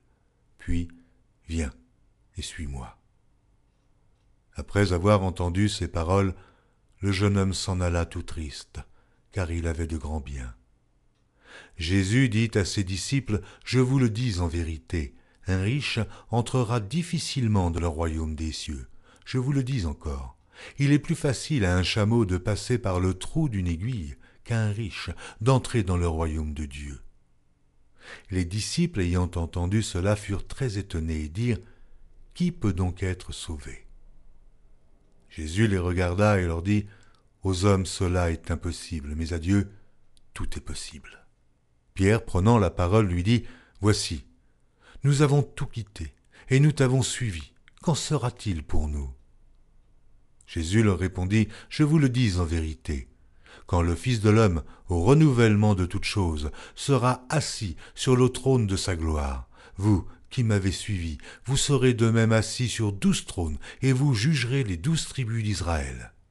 Et quiconque aura quitté à cause de mon nom ses frères ou ses sœurs, ou son père, ou sa mère, ou sa femme, ou ses enfants, ou ses terres, ou ses maisons, recevra le centuple et héritera la vie éternelle.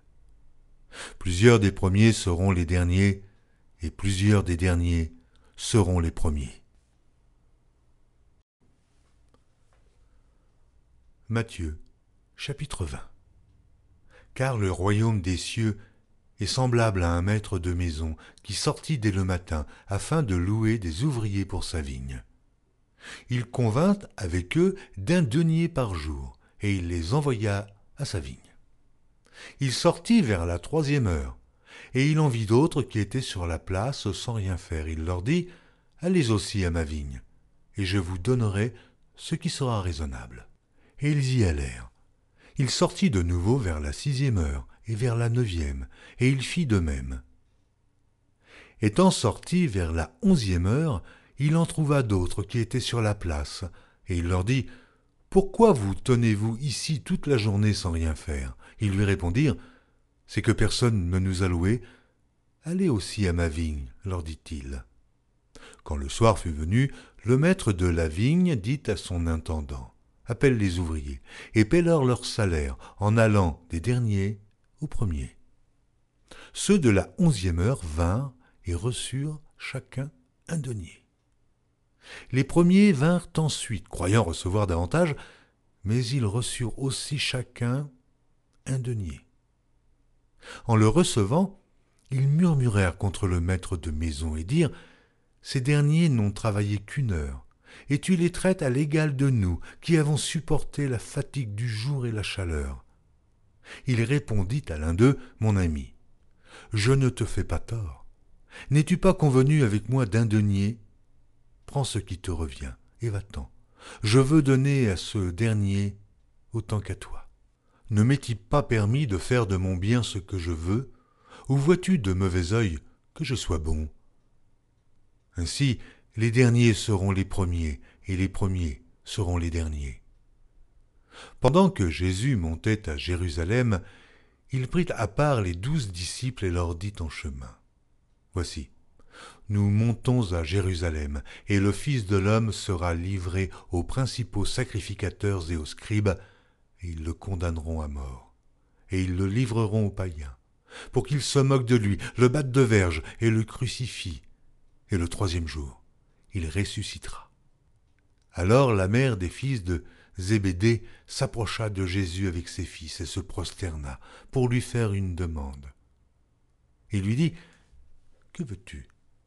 Ordonne, lui dit-elle, que mes deux fils que voici soient assis dans ton royaume, l'un à ta droite et l'autre à ta gauche. Jésus répondit, Vous ne savez ce que vous demandez. Pouvez-vous boire la coupe que je dois boire? Nous le pouvons, dirent-ils. Et il leur répondit, Il est vrai que vous boirez ma coupe, mais pour ce qui est d'être assis à ma droite et à ma gauche, cela ne dépend pas de moi, et ne sera donné qu'à ceux à qui mon père l'a réservé. Les dix ayant entendu cela furent indignés contre les deux frères. Jésus les appela et dit, Vous savez que les chefs des nations les tyrannisent et que les grands les asservissent. Il n'en sera pas de même au milieu de vous. Mais quiconque veut être grand parmi vous, qu'il soit votre serviteur, et quiconque veut être le premier parmi vous, qu'il soit votre esclave.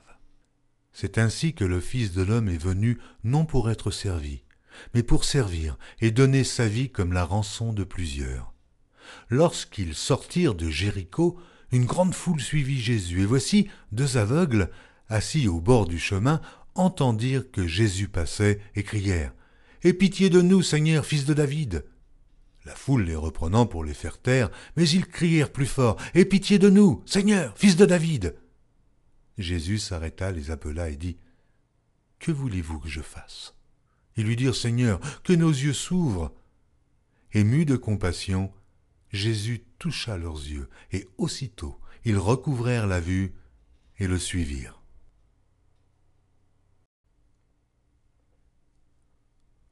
Matthieu, chapitre 21 Lorsqu'ils approchèrent de Jérusalem et qu'ils furent arrivés à Bethphagée vers la montagne des Oliviers, Jésus envoya deux disciples en leur disant Allez au village qui est devant vous. Vous trouverez aussitôt une ânesse attachée et un anon avec elle. Détachez-les et amenez-les-moi. Si quelqu'un vous dit quelque chose, vous répondrez Le Seigneur en a besoin. Et à l'instant, il les laissa aller. Or ceci arriva afin que s'accomplisse ce qui avait été annoncé par le prophète, dit à la fille de Sion, Voici, ton roi vient à toi, plein de douceur, et monté sur un âne, sur un anon, le petit d'une ânesse. Les disciples allèrent et firent ce que Jésus leur avait ordonné. Ils amenèrent l'ânesse et l'anon, mirent sur eux leurs vêtements, et le firent asseoir dessus. La plupart des gens de la foule étendirent leurs vêtements sur le chemin, d'autres coupèrent des branches d'arbres et en jonchèrent la route. Ceux qui précédaient et ceux qui suivaient Jésus criaient Hosanna, ô fils de David Béni soit celui qui vient au nom du Seigneur, Hosanna dans les hauts lieux. Lorsqu'il entra dans Jérusalem, toute la ville fut émue, et l'on disait Mais qui est celui-ci? La foule répondait C'est Jésus, le prophète de Nazareth en Galilée.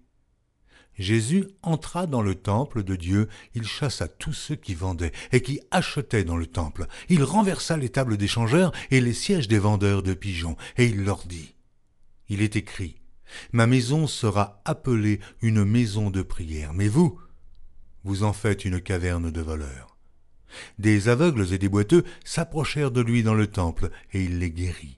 Mais les principaux sacrificateurs et les scribes furent indignés à la vue des choses merveilleuses qu'il avait faites, et des enfants qui criaient dans le temple Hosanna, ô fils de David. Ils lui dirent Entends-tu ce qu'ils disent? Oui, leur répondit Jésus. N'avez-vous jamais lu ces paroles? Tu as tiré des louanges de la bouche des enfants et de ceux qui sont à la mamelle. Et, les ayant laissés, il sortit de la ville pour aller à Béthanie, où il passa la nuit.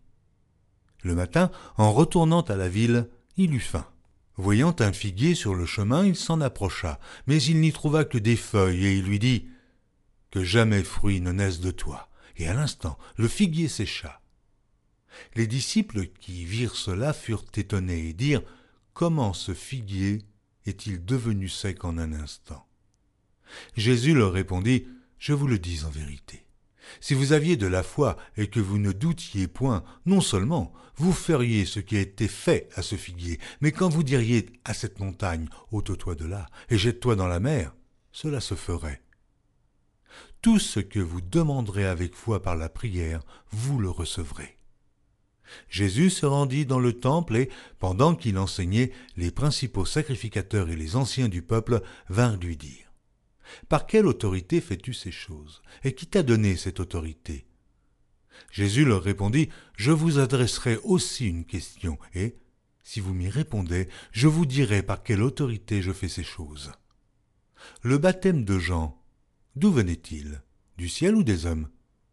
Mais ils raisonnèrent entre eux si nous répondons du ciel, il nous dira Pourquoi donc n'avez-vous pas cru en lui? Et si nous répondons des hommes, nous avons à craindre la foule, car tous tiennent Jean pour un prophète. Alors ils répondirent à Jésus Nous ne savons. Et il leur dit à son tour Moi non plus, je ne vous dirai pas par quelle autorité je fais ces choses. Que vous en semble Un homme avait deux fils, et, S'adressant au premier, il dit Mon enfant, va travailler aujourd'hui dans ma vigne. Il répondit Oh, je ne veux pas. Ensuite, il se repentit et il alla. S'adressant à l'autre, il dit la même chose, et ce fils répondit Je veux bien, Seigneur. Et il n'alla pas. Lequel des deux a fait la volonté du Père? Ils répondirent le premier. Et Jésus leur dit Je vous le dis en vérité. Les publicains et les prostituées, vous devanceront dans le royaume de Dieu. Car Jean est venu à vous dans la voie de la justice, et vous n'avez pas cru en lui. Mais les publicains et les prostituées ont cru en lui. Et vous, qui avez vu cela, vous ne vous êtes pas ensuite repentis pour croire en lui. Écoutez une autre parabole. Il y avait un homme, maître de maison, qui planta une vigne. Il l'entoura d'une haie, il creusa un pressoir, y bâtit une tour, puis il la ferma à des vignerons et quitta le pays. Lorsque le temps de la récolte fut arrivé, il envoya ses serviteurs vers les vignerons pour recevoir le produit de sa vigne. Les vignerons, s'étant saisis de ses serviteurs, battirent l'un, tuèrent l'autre et lapidèrent le troisième. Il envoya encore d'autres serviteurs, en plus grand nombre que les premiers, et les vignerons les traitèrent de la même manière. Enfin, il envoya vers eux son fils en disant Ils auront du respect pour mon fils. Mais quand les vignerons virent le fils, ils dirent entre eux Voici l'héritier. Venez, tuons-le, et emparons-nous de son héritage. Et ils se saisirent de lui, le jetèrent hors de la vigne, et le tuèrent. Maintenant, lorsque le maître de la vigne viendra, que fera-t-il à ces vignerons? Ils lui répondirent Il fera périr misérablement ces misérables, et il affermera la vigne à d'autres vignerons, qui lui en donneront le produit au temps de la récolte. Jésus leur dit N'avez-vous jamais lu dans les Écritures la pierre qu'ont rejetée ceux qui bâtissaient est devenue la principale de l'angle. C'est du Seigneur que cela est venu, et c'est un prodige à nos yeux. C'est pourquoi je vous le dis. Le royaume de Dieu vous sera enlevé et sera donné à une nation qui en rendra les fruits. Celui qui tombera sur cette pierre s'y brisera, et celui sur qui elle tombera sera écrasé. Après avoir entendu ces paraboles, les principaux sacrificateurs et les pharisiens comprirent que c'était d'eux que Jésus parlait. Et ils cherchaient à se saisir de lui, mais ils craignaient la foule, parce qu'elle le tenait pour un prophète. Matthieu, chapitre 22 Jésus, prenant la parole, leur parla de nouveau en parabole, et il dit Le royaume des cieux est semblable à un roi qui fit des noces pour son fils. Il envoya ses serviteurs appeler ceux qui étaient invités aux noces, mais ils ne voulurent pas venir. Il envoya encore d'autres serviteurs en disant Dites aux conviés, voici, j'ai préparé mon festin, mes bœufs et mes bêtes grasses sont tués, tout est prêt. Venez aux noces. Mais, sans s'inquiéter de l'invitation, ils s'en allèrent. Celui-ci a son champ, celui-là a son trafic, et les autres se saisirent des serviteurs, les outragèrent et les tuèrent. Le roi fut irrité, il envoya ses troupes, fit périr ses meurtriers et brûla leur ville. Alors il dit à ses serviteurs, Les noces sont prêtes. Mais les conviés n'en étaient pas dignes. Allez donc dans les carrefours et appelez aux noces tous ceux que vous trouverez. Ses serviteurs allèrent dans les chemins, rassemblèrent tous ceux qu'ils trouvèrent, méchants et bons, et la salle des noces fut pleine de convives le roi entra pour voir ceux qui étaient à table, et il aperçut là un homme qui n'avait pas revêtu un habit de noces. Il lui dit Mon ami, comment es-tu entré ici sans avoir d'habit de noces? Cet homme eut la bouche fermée. Alors le roi dit au serviteur Liez-lui les pieds et les mains, et jetez-le dans les ténèbres du dehors, où il y aura des pleurs et des grincements de dents, car il y a beaucoup d'appelés, mais peu d'élus. Alors les pharisiens allèrent se consulter sur les moyens de surprendre Jésus par ses propres paroles. Ils envoyèrent auprès de lui leurs disciples avec les Hérodiens qui dirent Maître, nous savons que tu es vrai, et que tu enseignes la voie de Dieu selon la vérité, sans t'inquiéter de personne, car tu ne regardes pas à l'apparence des hommes. Dis-nous donc ce qu'il t'en semble. Est-il permis ou non de payer le tribut à César? Jésus connaissant leur méchanceté, répondit Pourquoi me tentez-vous, hypocrite? Montrez-moi la monnaie avec laquelle on paie le tribut. Et ils lui présentèrent un denier. Il leur demanda De qui sont cette effigie et cette inscription? De César, lui répondirent-ils. Alors il leur dit Rendez donc à César ce qui est à César, et à Dieu ce qui est à Dieu. Étonnés de ce qu'ils entendaient, ils le quittèrent et s'en allèrent. Le même jour, les Sadducéens, qui disent qu'il n'y a point de résurrection, vinrent auprès de Jésus et lui firent cette question. Maître, Moïse a dit, Si quelqu'un meurt sans enfant, son frère épousera sa veuve et suscitera une postérité à son frère. Or il y avait parmi nous sept frères. Le premier se maria et mourut, et, comme il n'avait pas d'enfant, il laissa sa femme à son frère. Il en fut de même du second, puis du troisième, jusqu'au septième.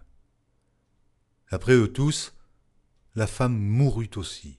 À la résurrection, duquel des sept sera-t-elle donc la femme? Car tous l'ont eue. Jésus leur répondit Vous êtes dans l'erreur, parce que vous ne comprenez ni les Écritures, ni la puissance de Dieu. Car À la résurrection, les hommes ne prendront point de femmes, ni les femmes de Marie, mais ils seront comme les anges de Dieu dans le ciel. Pour ce qui est de la résurrection des morts, n'avez-vous pas lu ce que Dieu vous a dit? Je suis le Dieu d'Abraham, le Dieu d'Isaac et le Dieu de Jacob. Dieu n'est pas Dieu des morts, mais des vivants. La foule qui écoutait fut frappée de l'enseignement de Jésus. Les pharisiens, ayant appris qu'il avait réduit au silence les Sadducéens, se rassemblèrent, et l'un d'eux, docteur de la loi, lui fit cette question pour l'éprouver. Maître, quel est le plus grand commandement de la loi? Jésus lui répondit, Tu aimeras le Seigneur ton Dieu de tout ton cœur, de toute ton âme et de toute ta pensée. C'est le premier et le plus grand commandement. Et voici le second, qui lui est semblable.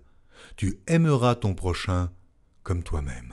De ces deux commandements dépendent toute la loi et les prophètes.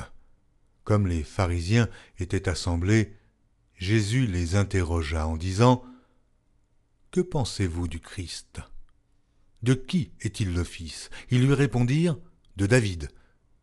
Et Jésus leur dit Comment donc David, animé par l'Esprit, l'appelle-t-il Seigneur lorsqu'il dit Le Seigneur a dit à mon Seigneur Assieds-toi à ma droite, jusqu'à ce que je fasse de tes ennemis ton marchepied.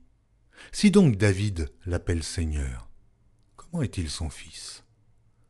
Nul ne put lui répondre un mot, et depuis ce jour, personne n'osa plus lui proposer des questions. Matthieu, chapitre 20 Car le royaume des cieux semblable à un maître de maison qui sortit dès le matin afin de louer des ouvriers pour sa vigne. Il convint avec eux d'un denier par jour, et il les envoya à sa vigne. Il sortit vers la troisième heure, et il en vit d'autres qui étaient sur la place sans rien faire. Il leur dit, Allez aussi à ma vigne, et je vous donnerai ce qui sera raisonnable. Et ils y allèrent. Il sortit de nouveau vers la sixième heure et vers la neuvième, et il fit de même. Étant sorti vers la onzième heure, il en trouva d'autres qui étaient sur la place, et il leur dit, Pourquoi vous tenez-vous ici toute la journée sans rien faire? Ils lui répondirent C'est que personne ne nous a loués. Allez aussi à ma vigne, leur dit-il. Quand le soir fut venu, le maître de la vigne dit à son intendant Appelle les ouvriers et paie-leur leur salaire en allant des derniers aux premiers. Ceux de la onzième heure vinrent et reçurent chacun un denier. Les premiers vinrent ensuite, croyant recevoir davantage, mais ils reçurent aussi chacun un denier. En le recevant, ils murmurèrent contre le maître de maison et dirent Ces derniers n'ont travaillé qu'une heure, et tu les traites à l'égal de nous, qui avons supporté la fatigue du jour et la chaleur. Il répondit à l'un d'eux Mon ami, je ne te fais pas tort. N'es-tu pas convenu avec moi d'un denier? Prends ce qui te revient, et va-t'en. Je veux donner à ce dernier autant qu'à toi ne m'est-il pas permis de faire de mon bien ce que je veux? Ou vois-tu de mauvais œil que je sois bon?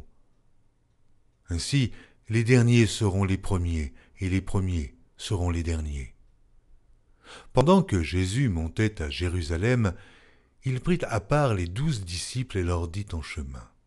Voici, nous montons à Jérusalem, et le Fils de l'homme sera livré aux principaux sacrificateurs et aux scribes, et ils le condamneront à mort, et ils le livreront aux païens, pour qu'ils se moquent de lui, le battent de verge et le crucifient.